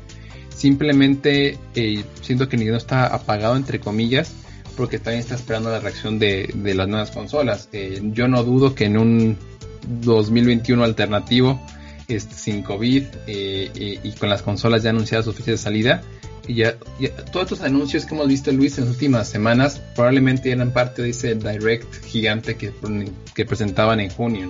¿no? tengo dudas que este, este juego también estaba ahí con un segmentito de un video de un minuto presentándolo, te lo, te lo puedo apostar yo siento que más bien Nintendo todavía tiene sus cartas fuertes guardadas para cuando Sony y, Xbox tiren sus tienen sus este sus consolas al, al, al, ruedo, Nintendo pueda responder también para, para no perder tanto en Holidays, ¿no? No van a dejar morir Holidays tan fácil Nintendo sin, sin dar batalla, ¿no? Entonces yo creo que más bien va por ahí, Yo creo que ahorita nada más quieren como que alimentar un poquito a la comunidad, ve las ventas de Animal Crossing, ya supieron incluso a las, a las de Smash, más de 20 millones de unidades vendidas. 2 millones. Sí. Es una cosa brutal. Eh, definitivamente creo que creo que por esa parte andan tranquilos y esto simplemente es un pequeño regalo. A mí me gustaría que no se fueran tan rápido entre consolas. O sea, si sacan el Wind Waker para, para Switch o sacan, eh, bueno, ¿qué más puede haber así de joyitas que ya no tengamos en el Wii? Eh, Xenoblade, el, el, Chronicles, creo que es de los pocos que todavía no, no han porteado. O sea, hay dos tres juegos que, que todavía quedan por ahí que podrían agarrar, ¿no? Pero este, a mí honestamente creo que también es bonito de repente tener una o dos exclusivas. Mario Maker para mí era, esa exclusiva que no quería que nunca saliera del Wii U, pero bueno. A final de cuentas salió y también Pikmin y la gente que le entre, no me vas a dejar mentir Luis, se la va a pasar muy bien porque Pikmin es un buen juego, está muy divertido, pero este, no, no, no lo des por muerto, creo que todavía tienen muchas, muchas sorpresas amigo. Sí, es uno de esos este, juegos, franquicias raras que se le ocurren a Shigeru Miyamoto. Y pues yo creo que pegó bien. ¿Cuál es el gran detalle o el problema que tiene Pikmin? Nunca ha vendido genial, ¿no? Entonces, mm. Pues igual y este apoyo que tiene para el Switch eh, les puede ayudar un poquito con la atracción que ahorita trae la consola, pero pues pensando en que se vienen las consolas de siguiente generación para la competencia, tanto el Play 5 con Sony y la Series X y todo lo que trae detrás el, el catálogo de Game Pass, pues no sé qué tanto puedan desmerecer el, el pequeño gesto que está haciendo Nintendo aquí, ¿no? Eh, yo soy bastante menos optimista que tú, lo he comentado varias veces, y, y, a mí sí me preocupa qué es lo que ahorita Nintendo tenga guardado. Hay mucha gente que dijo, como Nintendo ahorita estuvo orillado a entregar resultados financieros, es que sacaron algo first party. Entonces, no sé, a mí no me gusta pensar al respecto porque tampoco soy tan optimista. Si Nintendo no me ofrece cosas o no me enseña cosas, pues no le voy a creer que tenga algo especial reservado. No, pero sí, o sea, mira, yo, yo, yo, yo te apuesto que de aquí a fin, a fin de año van a, sacar uno de los tres, o, o Breath of the Wild 2, o, o, una versión clásica de alguna consola, puede ser el, Game Boy, que además ya salió el analog a la venta y se volaron esas cosas como en 15 minutos puede ser un Game Boy, un Game Boy un 64 Classic, también es algo súper factible. O también está el rumor de, un Mario Kart fuerte. También siento que un, tema por ahí de Nintendo, seguramente ellos, ellos planean que se mucho de la marca en verano por los Juegos Olímpicos. Y pues Team COVID, entonces pues ya nos habló de ellos por el lanzamiento del parque que, que también se filtraron unos videos por ahí de, de cómo saber, o sea, Siento que más bien les cambió un poquito la estrategia, pero cuando vendes 22 millones de Animal Crossing y tu expectativa no era, no era esa, creo que pueden andar tranquilos en esa parte. Y, ya sabes, Luis, que de aquí a fin de año, uno o dos lanzamientos fuertes, créeme que, van a venir. Y puede que también un par de, de refitos de Wii U. Venga, yo nada más para, yo nada más para ponerle un, aguántame, Jerry, aguántame. Antes, las semitas que me debes por dos, si es que sí sacan lo. Ah, no, es que es como semita más, más refresco de manzana de Puebla. O sea, ya esto va a ser. Ah, porque... Y paréntesis, si pierdo, también el postre. va que va. Este, Jerry, nos comentabas. Sí, nada más para poner mi granito de, arena en este de Nintendo, que la verdad no estoy tan. Bueno, de títulos no soy tan. tan no estoy tan especializado. Pero vi la noticia de que eh, ya había vendido creo 61 millones, algo así, la, mitad de lo de lo del PlayStation 4, pero en la mitad del tiempo de que, PlayStation 4 había llegado a, ese número. Entonces, eh, pues bien que mal, los números de, de, de Switch que está vendiendo Nintendo son bastante buenos Digo, sí, lleva la mitad de, la consola de PlayStation, pero en la mitad del tiempo que le, que le llevó a PlayStation llegar a ese número. Eso es algo bastante bueno. Hay un truco, Jerry, que, la gente de Nintendo gente no está, no está diciendo. Que al final de cuentas, si el número de la bolsa al final está en verde y eso sigue para hacer más juegos, es, eso, es el dato que importa, ¿no? Pero es que antes ellos tenían dos fuentes de ingreso muy fuertes, que era la consola casera y la consola portátil. Y con el Switch pues ya no tienes dos fuentes de ingreso, ya es una que se venderá muy bien, pero es como si en lugar de, o sea, en lugar de decir, vendíamos 10 Wii, 10 Wii U y 50 3DS, ahora estamos vendiendo 30 o 40 Switch. O sea, creo que realmente ese es el, dato que les tienen que, que, que tienen que seguir. Pero insisto, seguramente están siendo rentables y es lo que importa al final del día. Entonces, este, de hecho, ahorita Ray subió un, un tweet de que ya vendieron más, este, que ya nada más está abajo del Wii como consola más vendida en la historia de Nintendo. Entonces, digo, es, es el dato que importa al final del día. Pero sí, ese, ese es el tema. Creo que hay un pequeño ahí como que, que dato escondido en, que creo que no está tan bien a la lectura. Tienes, tienes que tienen que combinar eh, digamos el, las ventas de la consola casera con las de la portátil Porque las, las- las- portátiles Jerry de Nintendo son los que siempre las sacan al, al flot. A veces los GameCube no vendían también, pero ¿cómo, cómo andabas en, el- en- en los Game Boy en esa época, no? Pues vendías Advance, pero a, mi, a montones, ¿no? En el, el 10 sale antes del, del Wii, del Wii y el 10 fue muy exitoso. Entonces, digo que es, es el tema ahí que está escondido.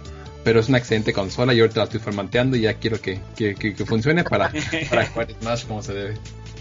No, sí, al final fue una decisión muy buena por parte de Nintendo el combinar y fusionar tanto la división de consolas caseras como las de portátiles, portátiles, perdón, y pues de repente tener esto que es la consola híbrida por excelencia este actualmente, ¿no?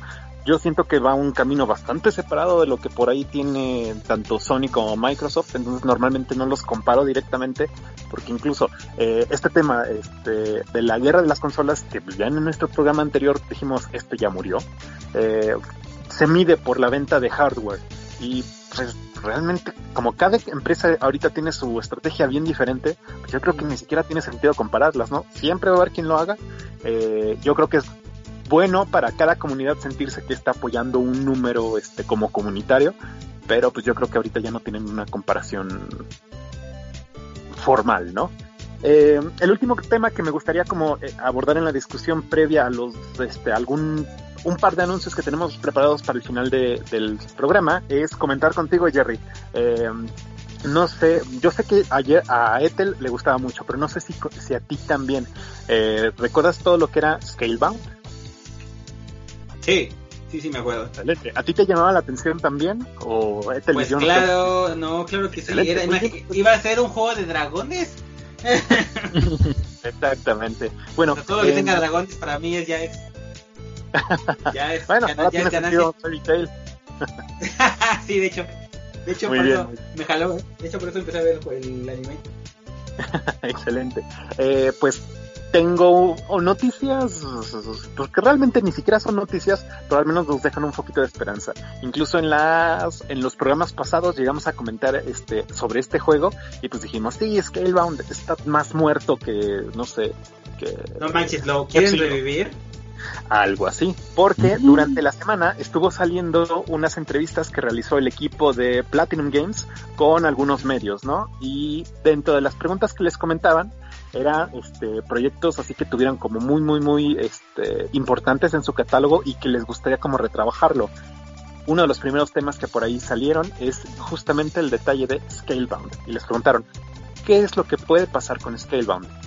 Inmediatamente ellos dijeron, y empezaron a hablar en inglés, son japoneses, recordémoslo, este, empezaron a decir, Phil, queremos trabajarlo de nuevo, a nosotros nos gustaría que Scalebound vea la luz. Entonces, hay una luz de esperanza, no tenemos Híjole, absolutamente no platicado, sé. aparentemente Microsoft, Microsoft tiene los derechos, eso lo sabemos.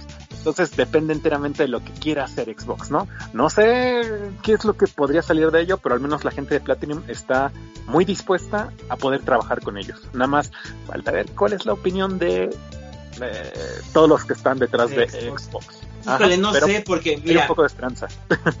no sé qué tan poco de esperanza eso, más bien es como una, yo más bien lo, lo estoy escuchando como una plegaria de Platinum, porque Platinum y mucha comunidad estaban súper emocionados con Scalebound, pero Phil Spencer quería cancelar Scalebound, o sea, se le notaba, se le notaba que quería echar ese, ese proyecto a, a la basura.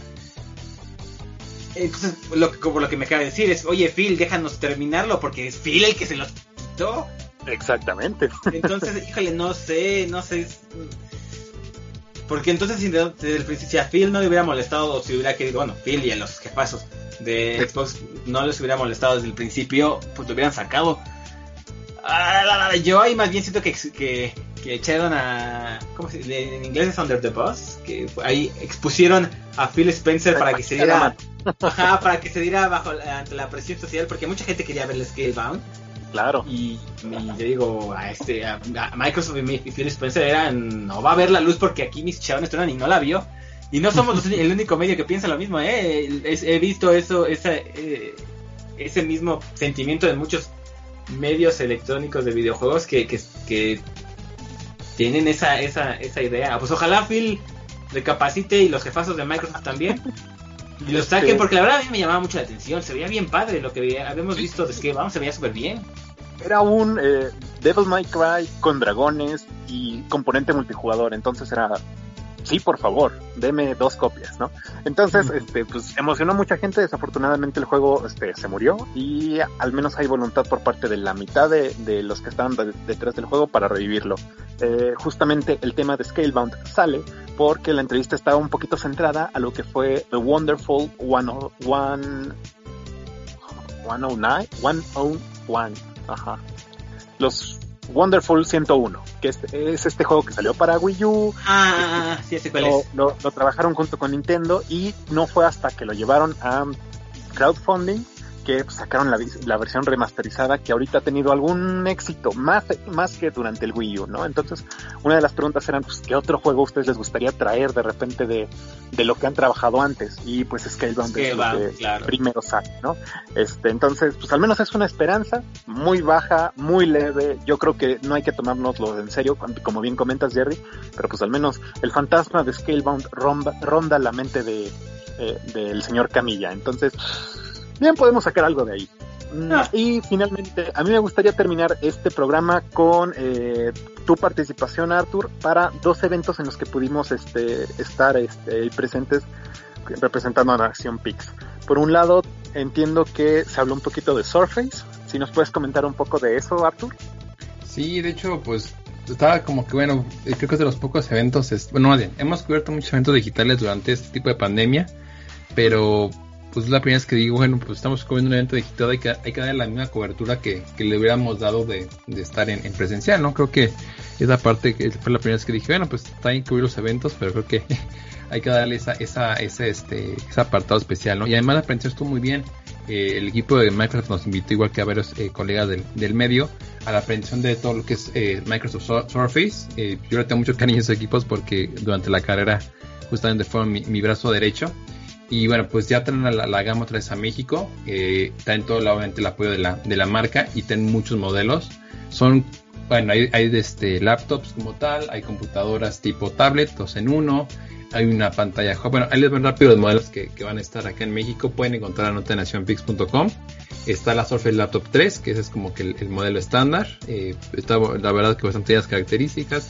Ya trae su, su estado sólido, un i5, un i7. O sea, creo que está bastante bien para, para este, un, un- modelo estándar. Creo que ese es fit para, para cualquier tipo de, de, de proyección. La Book 3, que sí, sí, ya siento yo un poquito más portátil, igual trae disco sólido en, esta- eh, en estado sólido, trae una GeForce eh, GTX, eh, GTX, la verdad es que, que es un modelo bastante fuerte en esa parte para la gente que le gusta jugar videojuegos. eh, igual llega, este, llega hasta finales de este mes. Está la Go 2, que es una, como dice en su nombre, mucho más eh, pequeña y portátil. Esa es para la gente que anda de arriba para abajo y que de repente tiene un equipo muy portátil. La Go 2 creo que está bastante bien. La Pro 7, les dije que eran muchos equipos, pero es unas familias grandes. La Pro 7 que será como de lo más robusto que tienen ellos. Eh, si te das cuenta luego en los eh, procesadores tienen i3, i5, i7. Eh, trae una buena tarjeta gráfica, igual trae su disco en estado sólido, 16 de RAM, un modelo también bastante coquetón. La Pro X, que para mí es la juega de la corona, este creo que es el, el, el, más fuerte modelo que, que bueno, también la, la, la, la 3, este, la, la laptop 3 también se ve muy coqueta, entonces creo que entre la Pro X y la, la laptop 3 creo, que- creo que son las que más eh, están hechas para la gama exigente de, de jugadores. Y la, el Hub 2, que es como una pantallota gigante tipo las que uno ve este, en, en justamente las Microsoft Stores, que son básicamente para presentaciones, para videollamadas, y creo que ese es el, el modelo y además son, son equipos que duran 10, 15 años por, por, el tipo de modelos que son. Entonces, eh, pues agradecer al equipo de Microsoft que nos invitó. Cada modelo tiene su, tiene su propia eh, configuración, tiene su propio encanto. Insisto, a mí el Surface me gusta mucho, son equipos que realmente, realmente este, cumplen. Eh, todo viene con Windows 10. Algo importante para nosotros que andamos en el mundo gaming va a tener la compatibilidad obviamente con, con Xbox Play Anywhere. Entonces todo lo que tenga que ver con Game Pass para PC va a estar compatible con estos equipos. Lo, lo dijo por ahí este el chico de Xbox que aquí tengo su nombre incluso este Íñigo Asiain fue el que comentó eso. Entonces todos los equipos vienen optimizados para, para que puedas jugar este todo el tema de, de Game Pass para, para PC. Y el otro evento también, amigo, aprovechando ya, ya que andamos hablando de, de coberturas que hicimos. Eso te iba a preguntar. Fue, fue justamente el de Samsung, que también pues es, una marca importante en, en, grande en este, en este país. Ellos, eh, bueno, en este país y en todo el mundo, ¿no? Hicieron un evento global llamado este, ay, ¿cómo se llama? Unpacked, Unpacking se llamaba, o bueno, eh, fue la presentación de Samsung similar a las otras marcas que hacen estos eventos grandes. que presentan ellos en, en este evento grande? Un nuevo reloj, el Watch 3, los nuevos eh, Galaxy Bots, se llaman Galaxy Bots Live, que son estos chicharitos tipo AirBots. Están la verdad bastante coquetos. Sí los quisiera probar para ver si realmente son más cómodos que la competencia, pero me llaman mucho atención. Eh, traen nuevamente lo que es eh, Galaxy Tab 7 y el 7S Plus, que también están fuertes. Traen los Note 20, que también es pues, de los modelos característicos. Y al final presentan lo que fue el Z Flip 2, este teléfono que se puede doblar como en la en las épocas de, de nuestros, este, será, bueno, yo creo que Jerry, cuando te tocó este teléfono que se doblaba, ¿no? Bueno, creo que ya perdí a Jerry por ahí. Mm, no, aquí estoy, aquí estoy, pero estoy pensando en el teléfono que se doblaba.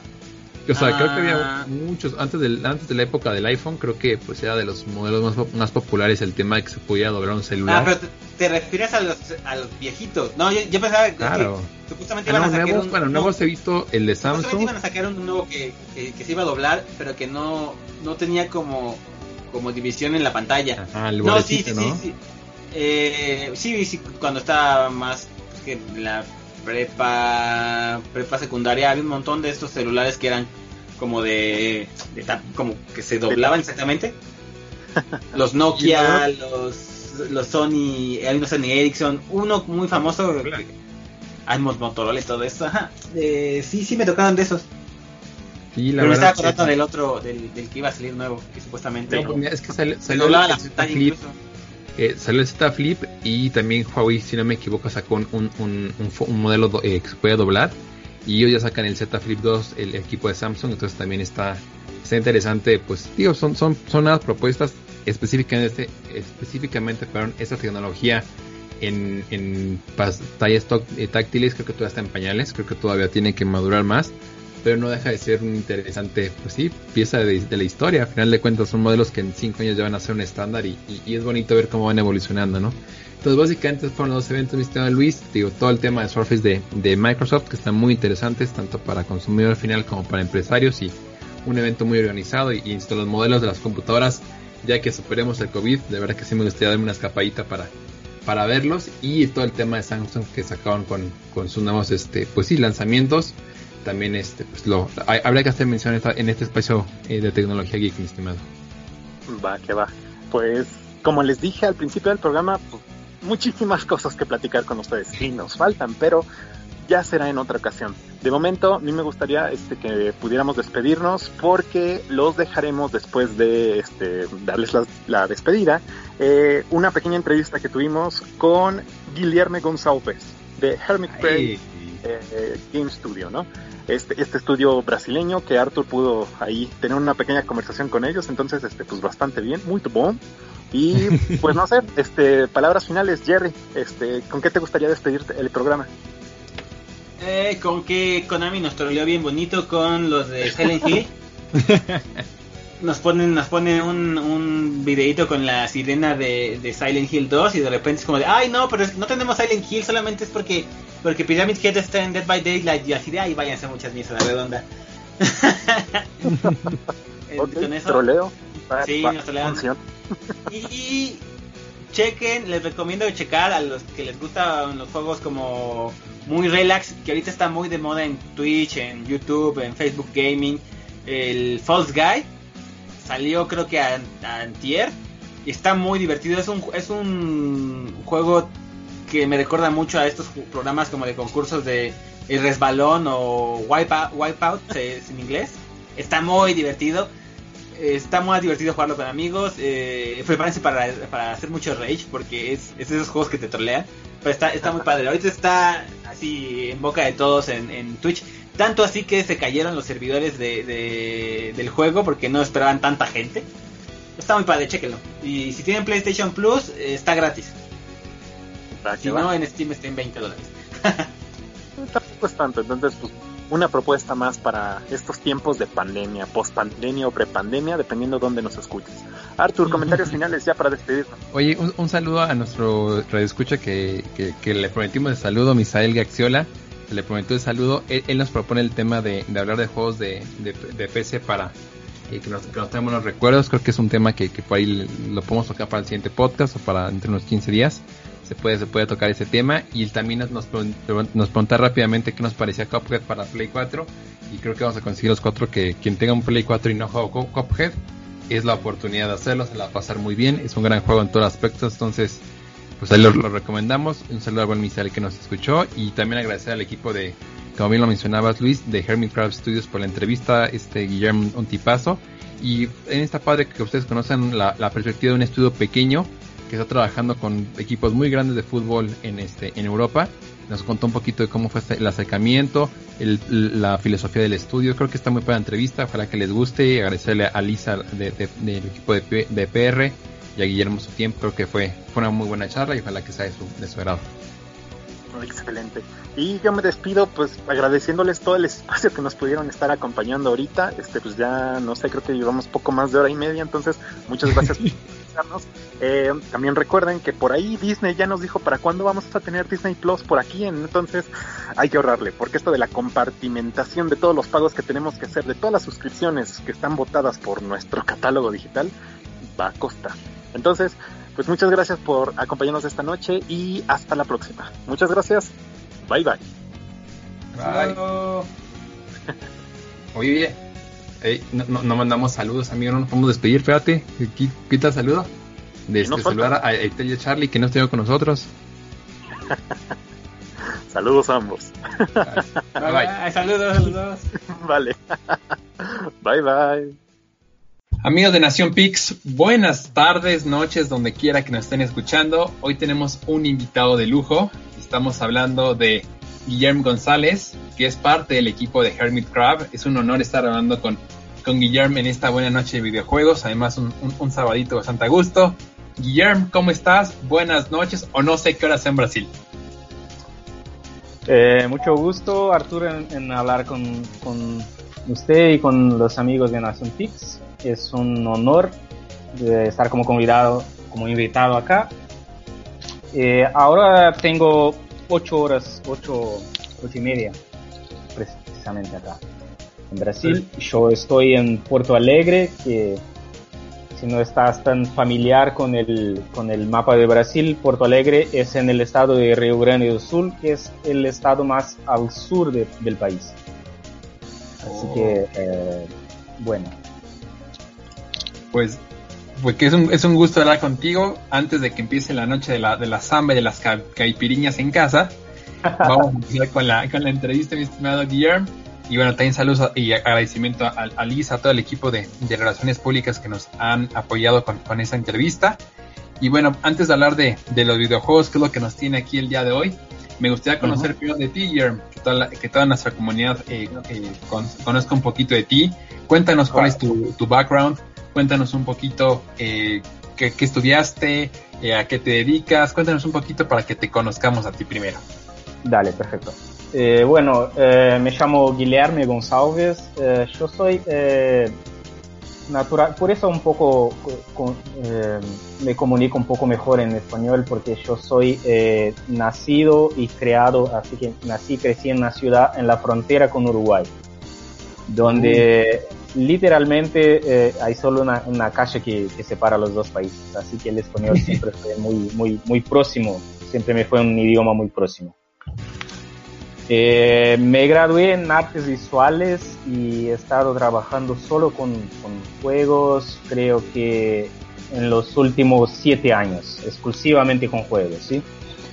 Eh, antes de eso, yo tuve un, título de, de posgrado en desarrollo de juegos, eh, pero hasta que lo terminé no, estaba pensando en tener exclusivamente un, eh, una empresa trabajando con juegos, porque yo, yo estaba trabajando con otras cosas eh, más enfocadas en web, en comunicación, trabajé con, una empresa de, comunicación voltada a, a contenidos eh, digitales, así que, bueno, acá, acabé por salir un, algunos años después, en 2015, y yo tenía un, un, un amigo que, que fuera mi, mi, mi, mi, ¿cómo se dice en español? Classmate.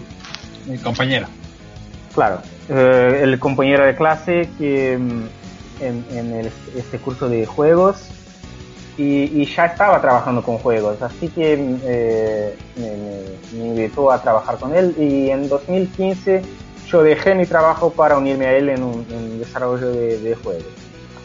Eh, desarrollamos entonces eh, hardware games para plataformas educativas, ese tipo de, de, de contenido. ¿sí? Eh, fue el principio entonces de, de, mi entrada en, en, esta industria y, y, y, y también el, el, el principio de, la empresa, que solo uh, trabajamos en ese momento con hardware games y, ese tipo de, contenido. En este mismo año eh, obtuvimos un premio en, en un concurso que, que, había acá en Brasil, un, concurso nacional de juegos que nos dio no solo una cantidad apreciable de, de, de, plata, sino también otra perspectiva sobre esta industria. Así que yo eh, me acuerdo de pensar eh, uh, en, ese, en ese tiempo que, bueno, uh, sí, se puede vivir eh, a, acá viviendo donde estamos, trabajando con juegos y, y, y, pienso que nos podemos salir bastante bien. Así no, que... Eh, ah, te, te, te, te, escucho. ¿Te escucho? Sí. Ah, ajá. ¿Puedo seguir? Sí, sí, sí, adelante, adelante, Fran. Ah, perfecto. Eh, bueno, ese momento fue como para mí fue como una, chispa, ¿sí? Una, spark que, yo necesitaba y que necesitábamos para, proyectarnos eh, haciendo nuestras propias eh, IPs, eh, nuestros propios juegos dentro de la empresa, ¿sí? Así que en, el principio de 2016, Mateos, nuestro otro socio eh, y hoy es el CEO de Hermit Crab, tuvo la intención de encargarse de, de, de, de la estrategia de la empresa, ya que provenía de un, del mundo del deporte, que, que, más adelante te voy a explicar un poco mejor. Tenía la experiencia para hablar con, con clubes y, y atletas. Bueno, ese es un poco del histórico de mi histórico y el histórico de, de la empresa. Eh, como te, te, anteriormente, eh, estamos, eh, Hermit Crab es un estudio de, que, con oficinas en Brasil y Francia. Eh, somos un estudio exclusivamente de juegos mobile. Desde 2016 estamos eh, centrando nuestros eh, esfuerzos en juegos de deportes. Así que trabajamos, trabajamos con, con marcas del, del, mundo del deporte y atletas. Este es nuestro objetivo. Perfecto, mi estimado Guillermo. Y bueno, hay muchas preguntas que te quiero hacer, así que una a la vez. Eh, Por bueno, favor. primero la más, la más este, eh, lógica y es la que me, la que me dejaste el, el, balón botando en el área para preguntarte. ¿Por qué juegos nada más para, para móviles? ¿Por qué no desarrollan títulos para computadora, para Switch, para Xbox, para Play? ¿Por qué se enfocaron en el mercado eh, de móviles? Uh, bueno, Uh, hay que contextualizar un poco porque eh, el principio del estudio um, estábamos haciendo un poco de, PC, actually. Uh, y, cuando nosotros tenemos una, una, una, comunidad de desarrolladores acá en el sur que es muy muy fuerte, así como es la de Brasil como un todo, pero acá la regional eh, somos una comunidad muy fuerte y, y, en ese tiempo yo miraba que los estudios que, que tenían más éxito eh, estaban inseridos en algún nicho, ¿sí? sea por una categoría, sea por una plataforma. Y, y, los estudios que intentaban hacer de todo no, no lo hacían, no lo lograban hacer muy bien. Así que yo tenía muy claro este pensamiento que teníamos que nos posicionarnos eh, de alguna forma eh, en ese mercado eh, más objetiva. Y el mobile, por ser una entrada bastante facilitada para un estudio nuevo, no hay tanta burocracia, puedo decir, diferente un poco del, del, del, de los consoles como, PlayStation en Xbox, donde se pone más, más duro para entrarse. Eh, y el PC, eh, yo pienso que eh, me parecía en el momento más interesante posicionarnos como, como mobile por, por, por el público que gustaríamos de atingir, por, por lo que identificábamos como, como una, un posicionamiento como empresa que sería bastante claro y positivo eh, hizo eh, relacionado con la mensaje del estudio que, también te voy a expandir un poco más. Eh, así que... perfecto. Perfecto. No sé, si me, super, hizo claro. Súper, súper bien, bien este, entendía la, respuesta, mi estimado Guillermo. Todo muy claro. Pregunta número dos ¿por qué solamente, bueno, por qué enfocados más bien ahorita a títulos deportivos ya 3, 4 años, nada más en ese nicho? En, todos los nichos que hay, juegos casuales, juegos de loot boxes, este, hablando de móviles, ¿no? Eh, mejor juegos de, puzzles. ¿Por qué le apostado en el tema deportivo para, para hacer los Perfecto. Bueno, nuestros juegos de, de, deportes son juegos casuales, así que somos un estudio de desarrollo de, juegos casuales enfocados en deportes. Pero para hablar de, deportes, para mí es un poco difícil hablar sobre las razones que elegimos de los deportes sin, vincular al, al concepto que, que en la realidad es nuestro lema como estudio, que es More Than Good Games, Games for the Good. O sea, más, que, más que buenos juegos, juegos para bien. Porque realmente nos importa eh, bastante el tipo de contenido que queremos poner a disposición del público. ¿sí? Eh, así que tenemos, eh, tenemos una preocupación sobre cómo nos posicionamos con, para, para, el público como, por ejemplo, padres preocupados con el, por el contenido que consume su, su hijo en, los devices, ¿sí? Y no solo por el tiempo que, que, se dedica a jugar, sino por el, por el contenido. Así que, así que creemos que este contenido debe tener eh, algunos valores que contribuyen para, para, la, para nuestra sociedad. Perfecto. ¿Qué, valores, sean esos, Guillermo? Cuando hay eh, un niño o una niña está jugando algún título de Hermit Crab, ¿cuáles son los valores que te gusta o, o, que tú sientes que los títulos que están desarrollando están transmitiendo? Bueno, eh, no verás, por ejemplo, eh, a Hermit Crab desarrollar, desarrollar juegos con ningún tipo de violencia, por ejemplo. Ok.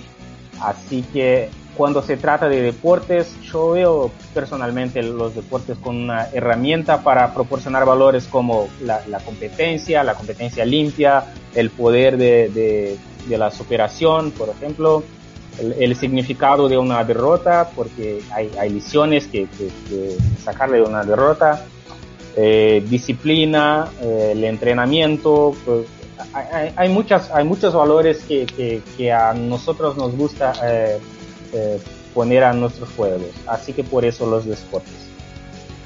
Perfecto. Y si tuviera una varita mágica, un Magic Wand, ¿no?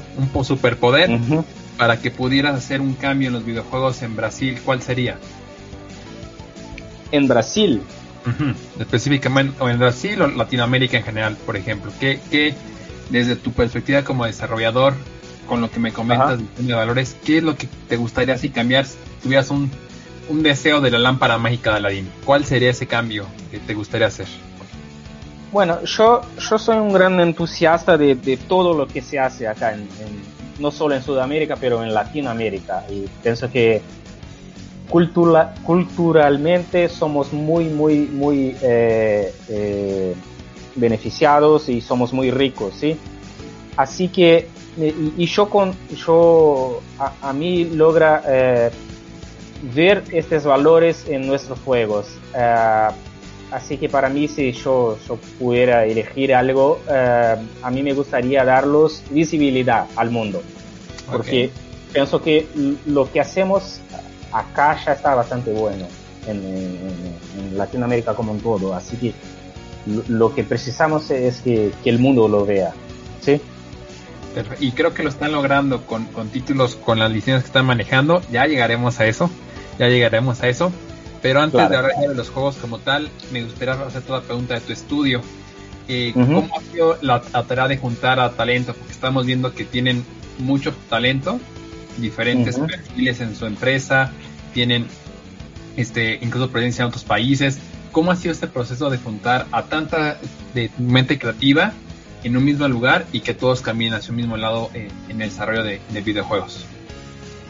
Sí, eh, bueno, eso, esto eh, está un poco inserido en la visión del estudio, que es como tener un alcance global y para eso nos logra tener asistencia a la TAM, como ya la tenemos, tenemos eh, gente eh, del equipo eh, por todo el país. tenemos por diferentes partes del, del, país. ¿Por qué nos logra hacer eso? Porque hemos trabajado desde siempre con la colaboración remota. ¿sí? Y eso nos permite que, tengamos flexibilidad, tengamos entregas con responsabilidades, en, tengamos, acima de todo, profesionales altamente calificados. Porque si nos eh, restringimos localmente, por ejemplo, si yo eh, fuera a buscar profesionales solamente en Porto Alegre o en nuestro estado, yo estaría un poco eh, restringido, no sé si esa palabra se Perfecto a, otros talentos de otras partes. Así que Brasil es un país muy grande, con mucha gente y muchos talentos. La industria de, desarrollo de games en Brasil está increíble, viviendo un, momento increíble. Y eso nos permite que, que, eh, podemos trabajar con, gente de todos lados. aquí en México solamente dos o tres estudios, me atrevería a decir, que son rentables. Eh, rentables, es decir, que generan más ganancias que pérdidas, ¿no? Aquí en México. Oh, mira. Y Brasil. No, sí, en México hay mucho entusiasta, hay mucho talento. Digo, es desde mi, mi opinión, y claro, no puedo, puedo, estar equivocado, ¿no? Pero la gran mayoría de, juegos en México, eh, o, por eso no ha crecido mucho el desarrollo de juegos. El, consumir videojuegos, eh, consumimos muchos, eso sí, somos como acá, como acá. ¿no? pero para desarrollar son muy poquitos. Eh, tenemos el caso de eh, Studio, eh, Hyperbreath Games, y ahorita te la liga, que son, en mi opinión, los punteros. En Mulaka a lo mejor llegas a escuchar a, los chicos de Lienzo que hicieron un juego, y fuera de eso, son títulos muy pequeños, este, muy, muy, muy buenos. Está, por ahí está Kerbal Space Program, es un título que fue con mexicanos, pero estamos en pañal, estamos muy años luz de ustedes como Brasil como tu desarrollo, ¿por qué crees que la, la, diferencia tan marcada entre Brasil?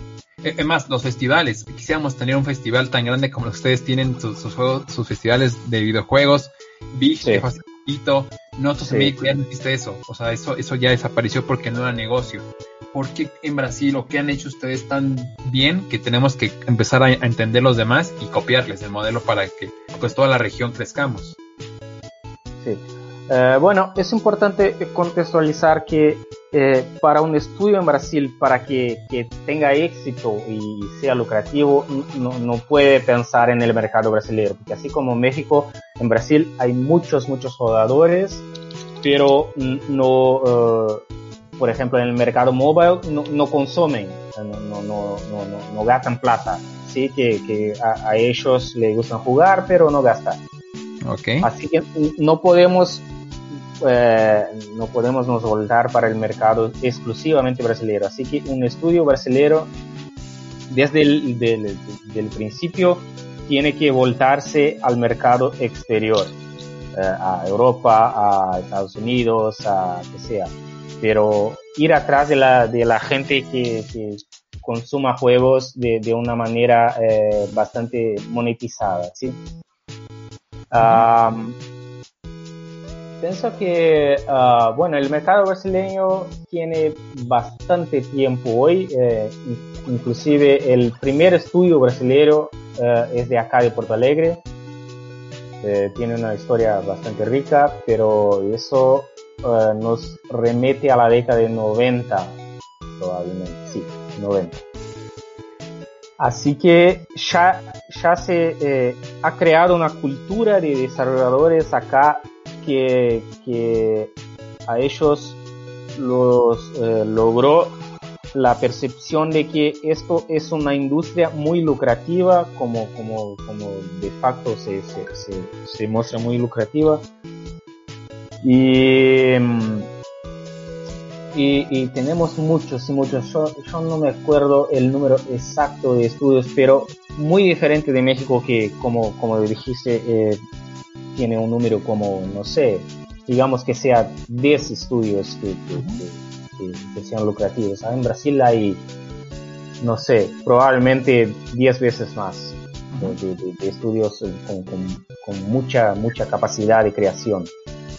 Eh, esta es una cultura que, que se desarrolló no solo por parte de los estudios, pero sino por parte de las asociaciones, porque acá tenemos, eh, como te, te, te, dijo anteriormente, una asociación regio, regional que es muy, muy fuerte, muy consciente de, de, la fuerza que tenemos, así como la asociación nacional, que es Abra Games.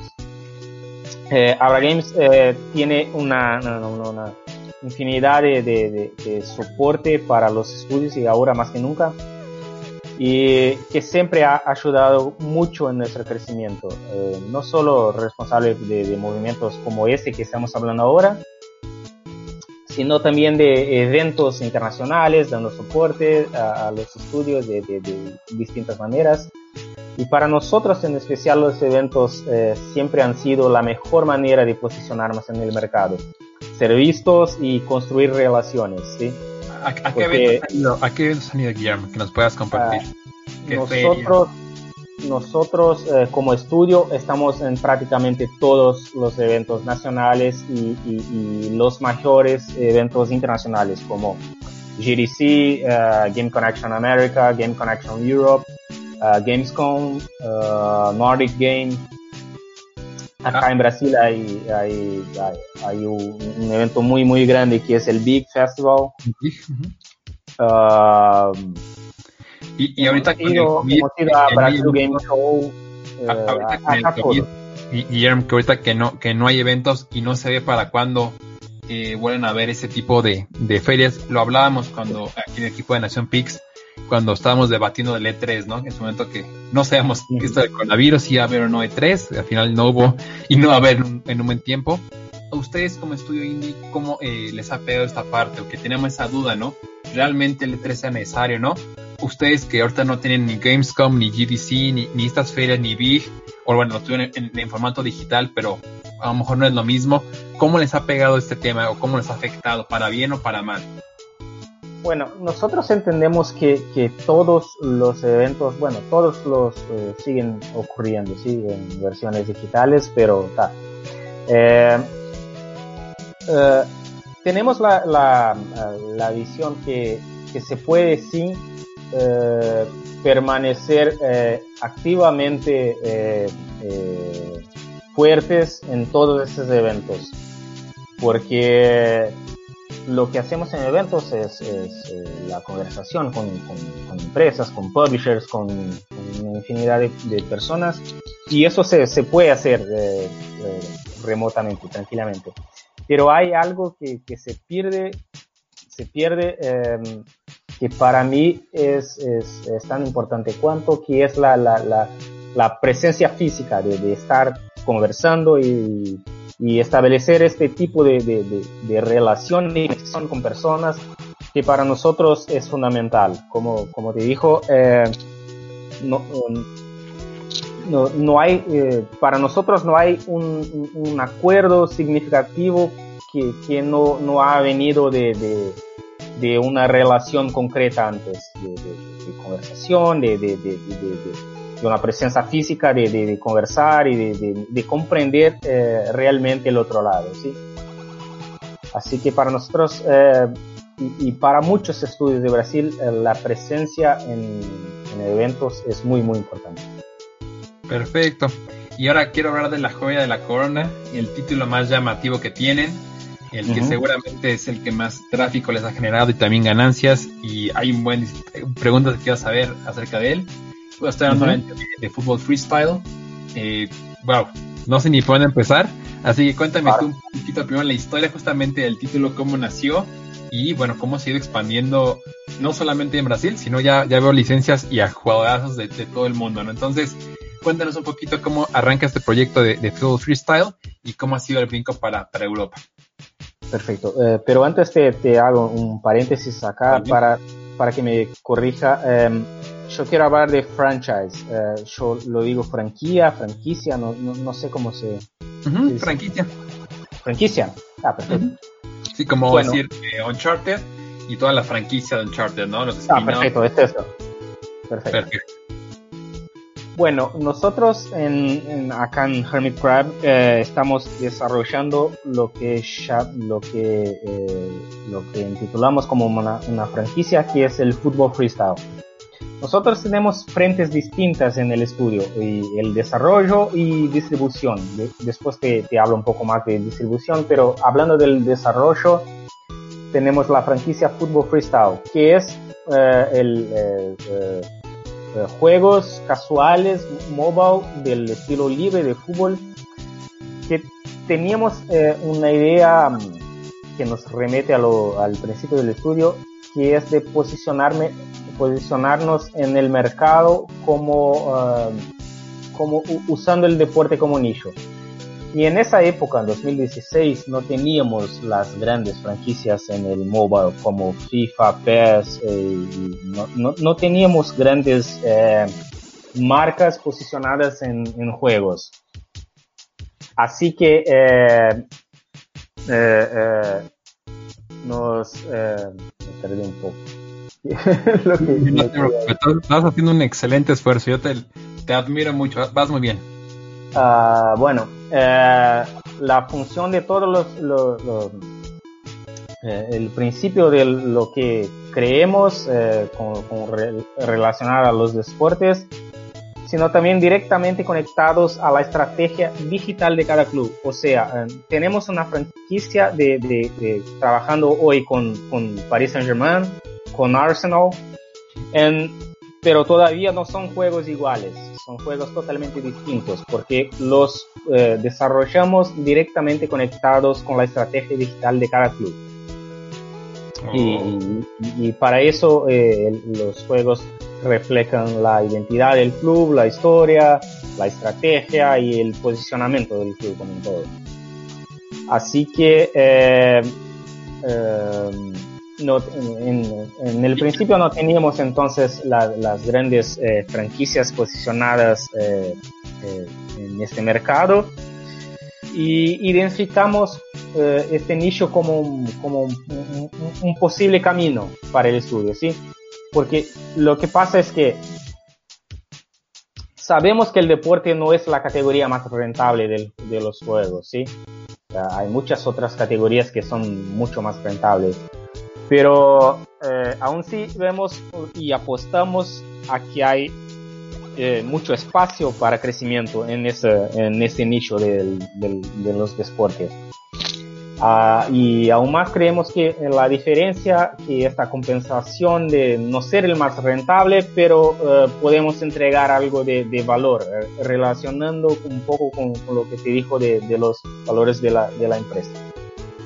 Eh, llegaban a, París? O sea, ¿cómo fue eh, que se acercaban a París y no a otro club o, en, Brasil? O sea, ¿cómo fue ese, proceso? Porque a mí me llama mucha atención y, lo hablaba con el equipo, como un estudio que, este, que uno creería que el, París y, este tipo de clubes, por las cantidades de dinero que manejan, serían estudios, este, pues mejor con más, eh, no sé, tradición o, más, más, este, pues grandes y me da muchísimo gusto que apuesten por ustedes y además que el juego responda a la, a la, expectativa. Entonces, ¿cómo fue que llegaron ellos? Bueno, eh, para eso te contextualizo un poco de, otra vez a, lo principio cuando, cuando elegimos los deportes como, como camino a seguir. Eh, hicimos un primer juego para identificar un poco ese nicho y para ver cómo eh, logramos eh, posicionar el estudio en este mercado. Hicimos un juego para un... pro- procuramos algunos nombres y, logramos hacer un juego para un atleta de básquetbol brasileño que es Leandro Barbosa. Leandro Barbosa es muy conocido acá, es de la selección nacional y, y estaba jugando en Gold- Golden State Warriors Wow. en la época y estaba en las finales y el año anterior fue campeón, así que estaba eh, viviendo un gran momento en su carrera. Y lo hicimos un juego muy rápido para, para ser eh, bien, eh, bien sucinto. Hicimos un, juego muy rápido que en dos meses eh, con solo dos personas en la equipe, yo y, el, y, y uno de nuestros antiguos socios. Hicimos este juego y que sirvió eh, únicamente para eh, nos posicionar de una manera más objetiva en ese mercado de deportes. Así que con ese eh, juego que fue muy, muy, muy pequeño, los eh, llevamos este juego a todos los eventos y, y logramos un- un- una indicación al, al Indie Prize en, en Connect San Francisco en 2016 que casualmente fue eh, exactamente la misma semana que Golden State Warriors estaba jugando la final. Entonces, pues, eh, para nosotros fue, fue algo increíble. Así que ese, este juego en especial no he eh, eh, retornado ningún tipo de, de, de, de, de- de- de lucro o retorno financiero significante. ¿sí? Pero con, con este juego a- aprendemos muchas y muchas cosas. eh, no solo cosas que hacer para el próximo, pero cosas que no hacer. Como un estudio indie muy chico que, que, que, que éramos en este momento. Ah, así que eh, nos posicionamos, bueno, eh, ¿qué, vamos a hacer ahora? Eh, vamos a continuar trabajando con juegos chicos, uno a uno, con un crecimiento orgánico, pero muy, muy, muy despacio. O vamos a intentar marcas mayores que obviamente son muy, muy más grandes que el estudio, eh, propiamente dicho, pero que, que nos tragan una responsabilidad de desarrollo que es muy grande, pero va a nos traer una visibilidad que es eh, igualmente grande, eh, gigante para ser verdadero, ¿no? Bueno, eh, así que concentramos todos nuestros esfuerzos en, en, en, una marca que, que, fuera realmente grande. Y Mateus, mi socio, eh, somos hoy dos socios en Hermitcraft. Mateus tiene un background en el de, deporte.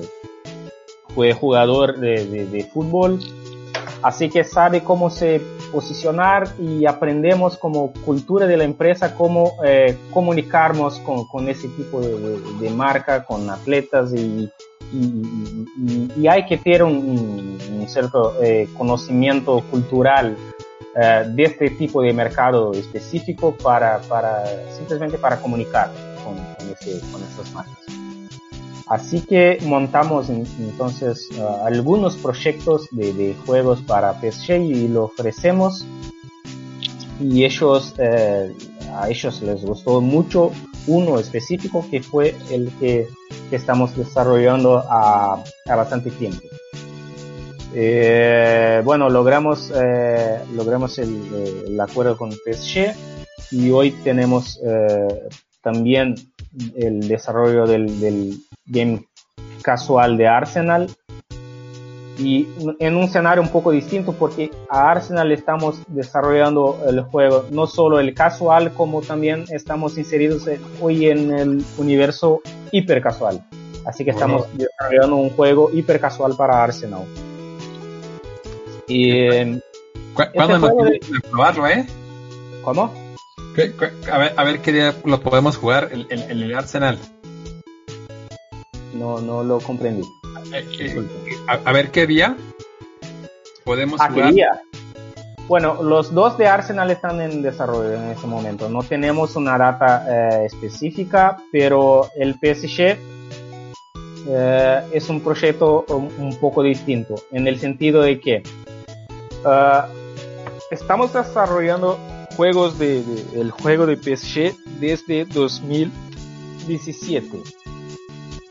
Así que eh, el año pasado eh, lanzamos eh, una primera versión que no es la experiencia completa, no es, un, es una versión premium, actually, es una versión premium que, mm, que contempla la experiencia del juego, pero es para un mercado muy, muy específico que estamos inseridos, que es el mercado telco. ¿Sí? Es un mercado alternativo que está fuera de Google Play y fuera de App Store. Así que eh, eh, es un mercado voltado a, a- eh, está inserido en todos los países, pero con una, una, una perspectiva de audiencia un poco distinta, que son mm, mercados o, o- o premium o subscription, donde son plataformas que se puede inscribirse y pagar y jugar juegos de, esta plataforma. No son, obviamente no son precios eh, absurdos, son precios bastante justos. Y, bueno, esta, esta versión de PSG ya está lanzada para estos mercados. ¿Cómo establecemos una relación muy, muy eh, distinta y muy próxima de, varios de estos canales? Estamos hoy, eh, tenemos un, una, una, una frente de actuación del estudio que es la distribución. Así que distribuimos, eh, distribuimos juegos de terceros para estos mercados, de estudios que están, están eh, logrando eh, entrar en el mercado con sus juegos y los ayudamos. Perfecto. Ah. Oye, dos preguntas rápidas. Claro. Hay muchos brasileños jugando tanto en el Arsenal como en, en- en París. Neymar, David Luis, eh, el mismo Sí, sí. Marquinhos, David Silva. Eh, ¿Han recibido feedback de pura casualidad de alguno de ellos? Todavía no, porque eh, en este momento solo tenemos esta pequeña versión que eh, está disponible en el mercado telco, pero nuestra versión free to play de, de este juego del PSG va a ser lanzada ahora en la primera semana de agosto. Eh, felicidades. Y así que gracias. Así que tenemos un, un momento muy muy distinto para el lanzamiento porque ocasionalmente eh, se eh, estar eh, coincidentemente es lo- la semana de los 50 años del club. Uh, uy. Y, y aparte de eso, eh, es también la semana que PSG juega su primer eh, cuartos de finales de, de- de la Champions League. Así que es un momento increíble para el lanzamiento. Y Estamos, estamos muy, muy, muy animados. Y estoy seguro que les, que les va a ir muy bien, mi estimado Guillermo. Ya para ir cerrando la entrevista, porque realmente creo que hay mucho material y, y- y está muy, muy, muy interesante todo lo que están desarrollando por allá. Tengo eh, bueno, una última pregunta. Bueno, Dale. dos preguntitas. Eh, ¿Qué es lo que, lo que viene para ustedes? Eh, me imagino que además de acabar el título del Arsenal, eh, van a tener un otro proyecto por ahí, ahí en, en- en el, en el sartén o que están preparando.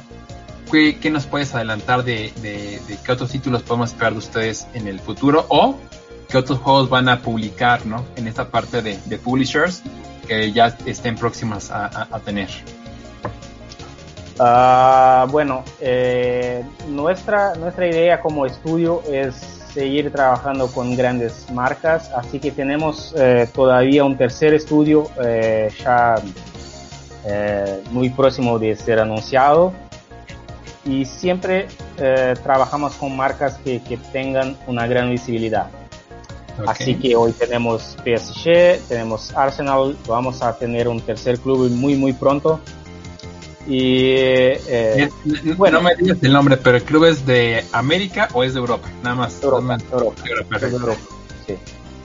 Eh, el mes de agosto se lanzará la versión free to play de, de PSG, que es una versión con la experiencia completa de, de desafíos, de progresión, eh, todo en el universo del fútbol freestyle. Y va a ser muy, muy, muy... Eh, estamos, estamos todos muy animados para el lanzamiento. Eh, en México ten, eh, vamos a tener eh, bastante anuncios y tenemos eh, cosas planeadas para México. Órale. No, nos invitan, por favor. Claro, claro que sí. Excelente, Guillermo. Y bueno, pues ya para cerrar, eh, si alguien los quiere contactar, conocer sus juegos, nos pueden compartir sus redes sociales, su website, donde nos pueden encontrar para, para conocer sus juegos. Bueno, eh, estamos en todas las redes sociales y todavía tenemos el website hermitcrabstudio.com y eh, nos encuentran en Instagram, en Facebook, eh, estamos eh, siempre actualizando con, imágenes de, de- de nuestra, nuestro desarrollo y nuestra producción, nuestro equipo y así que nos comunicamos bastante con, con- con la gente que se interesa por nuestro tipo de, de juego. Y, y bueno, estoy a disposición para siempre que, que quiera Arturo, que, que ese sea un, un- un primer contacto y una, una puerta abierta para, para otros tantos eh, momentos de conversación que podremos a- a tener. Claro que sí, y muchas, muchas horas de videojuego. Ya para acabar, eh, sí, me- eh, este programa, este podcast, se llama Noche de Videojuegos, eh, o Video Games Night en en English. Eh, lo que buscamos hacer con el podcast es recordar ¿no? esas noches que teníamos todos jugando a Ujú. videojuegos, ¿no? que nos desvelábamos 3, 4 de la mañana y ahí estábamos ahí picándole, acabando un nivel o con un amigo jugando a algún título deportivo, o sea, esas Perfecto. noches tan bonitas. Y cuéntanos tú, Guillermo, alguna noche de videojuegos que recuerdes con mucho cariño, a lo mejor cuando estabas chiquito, la última que tuviste, alguna que nos quieras compartir, a una noche de videojuegos que nos quieras compartir este, a, a la audiencia para cerrar la entrevista.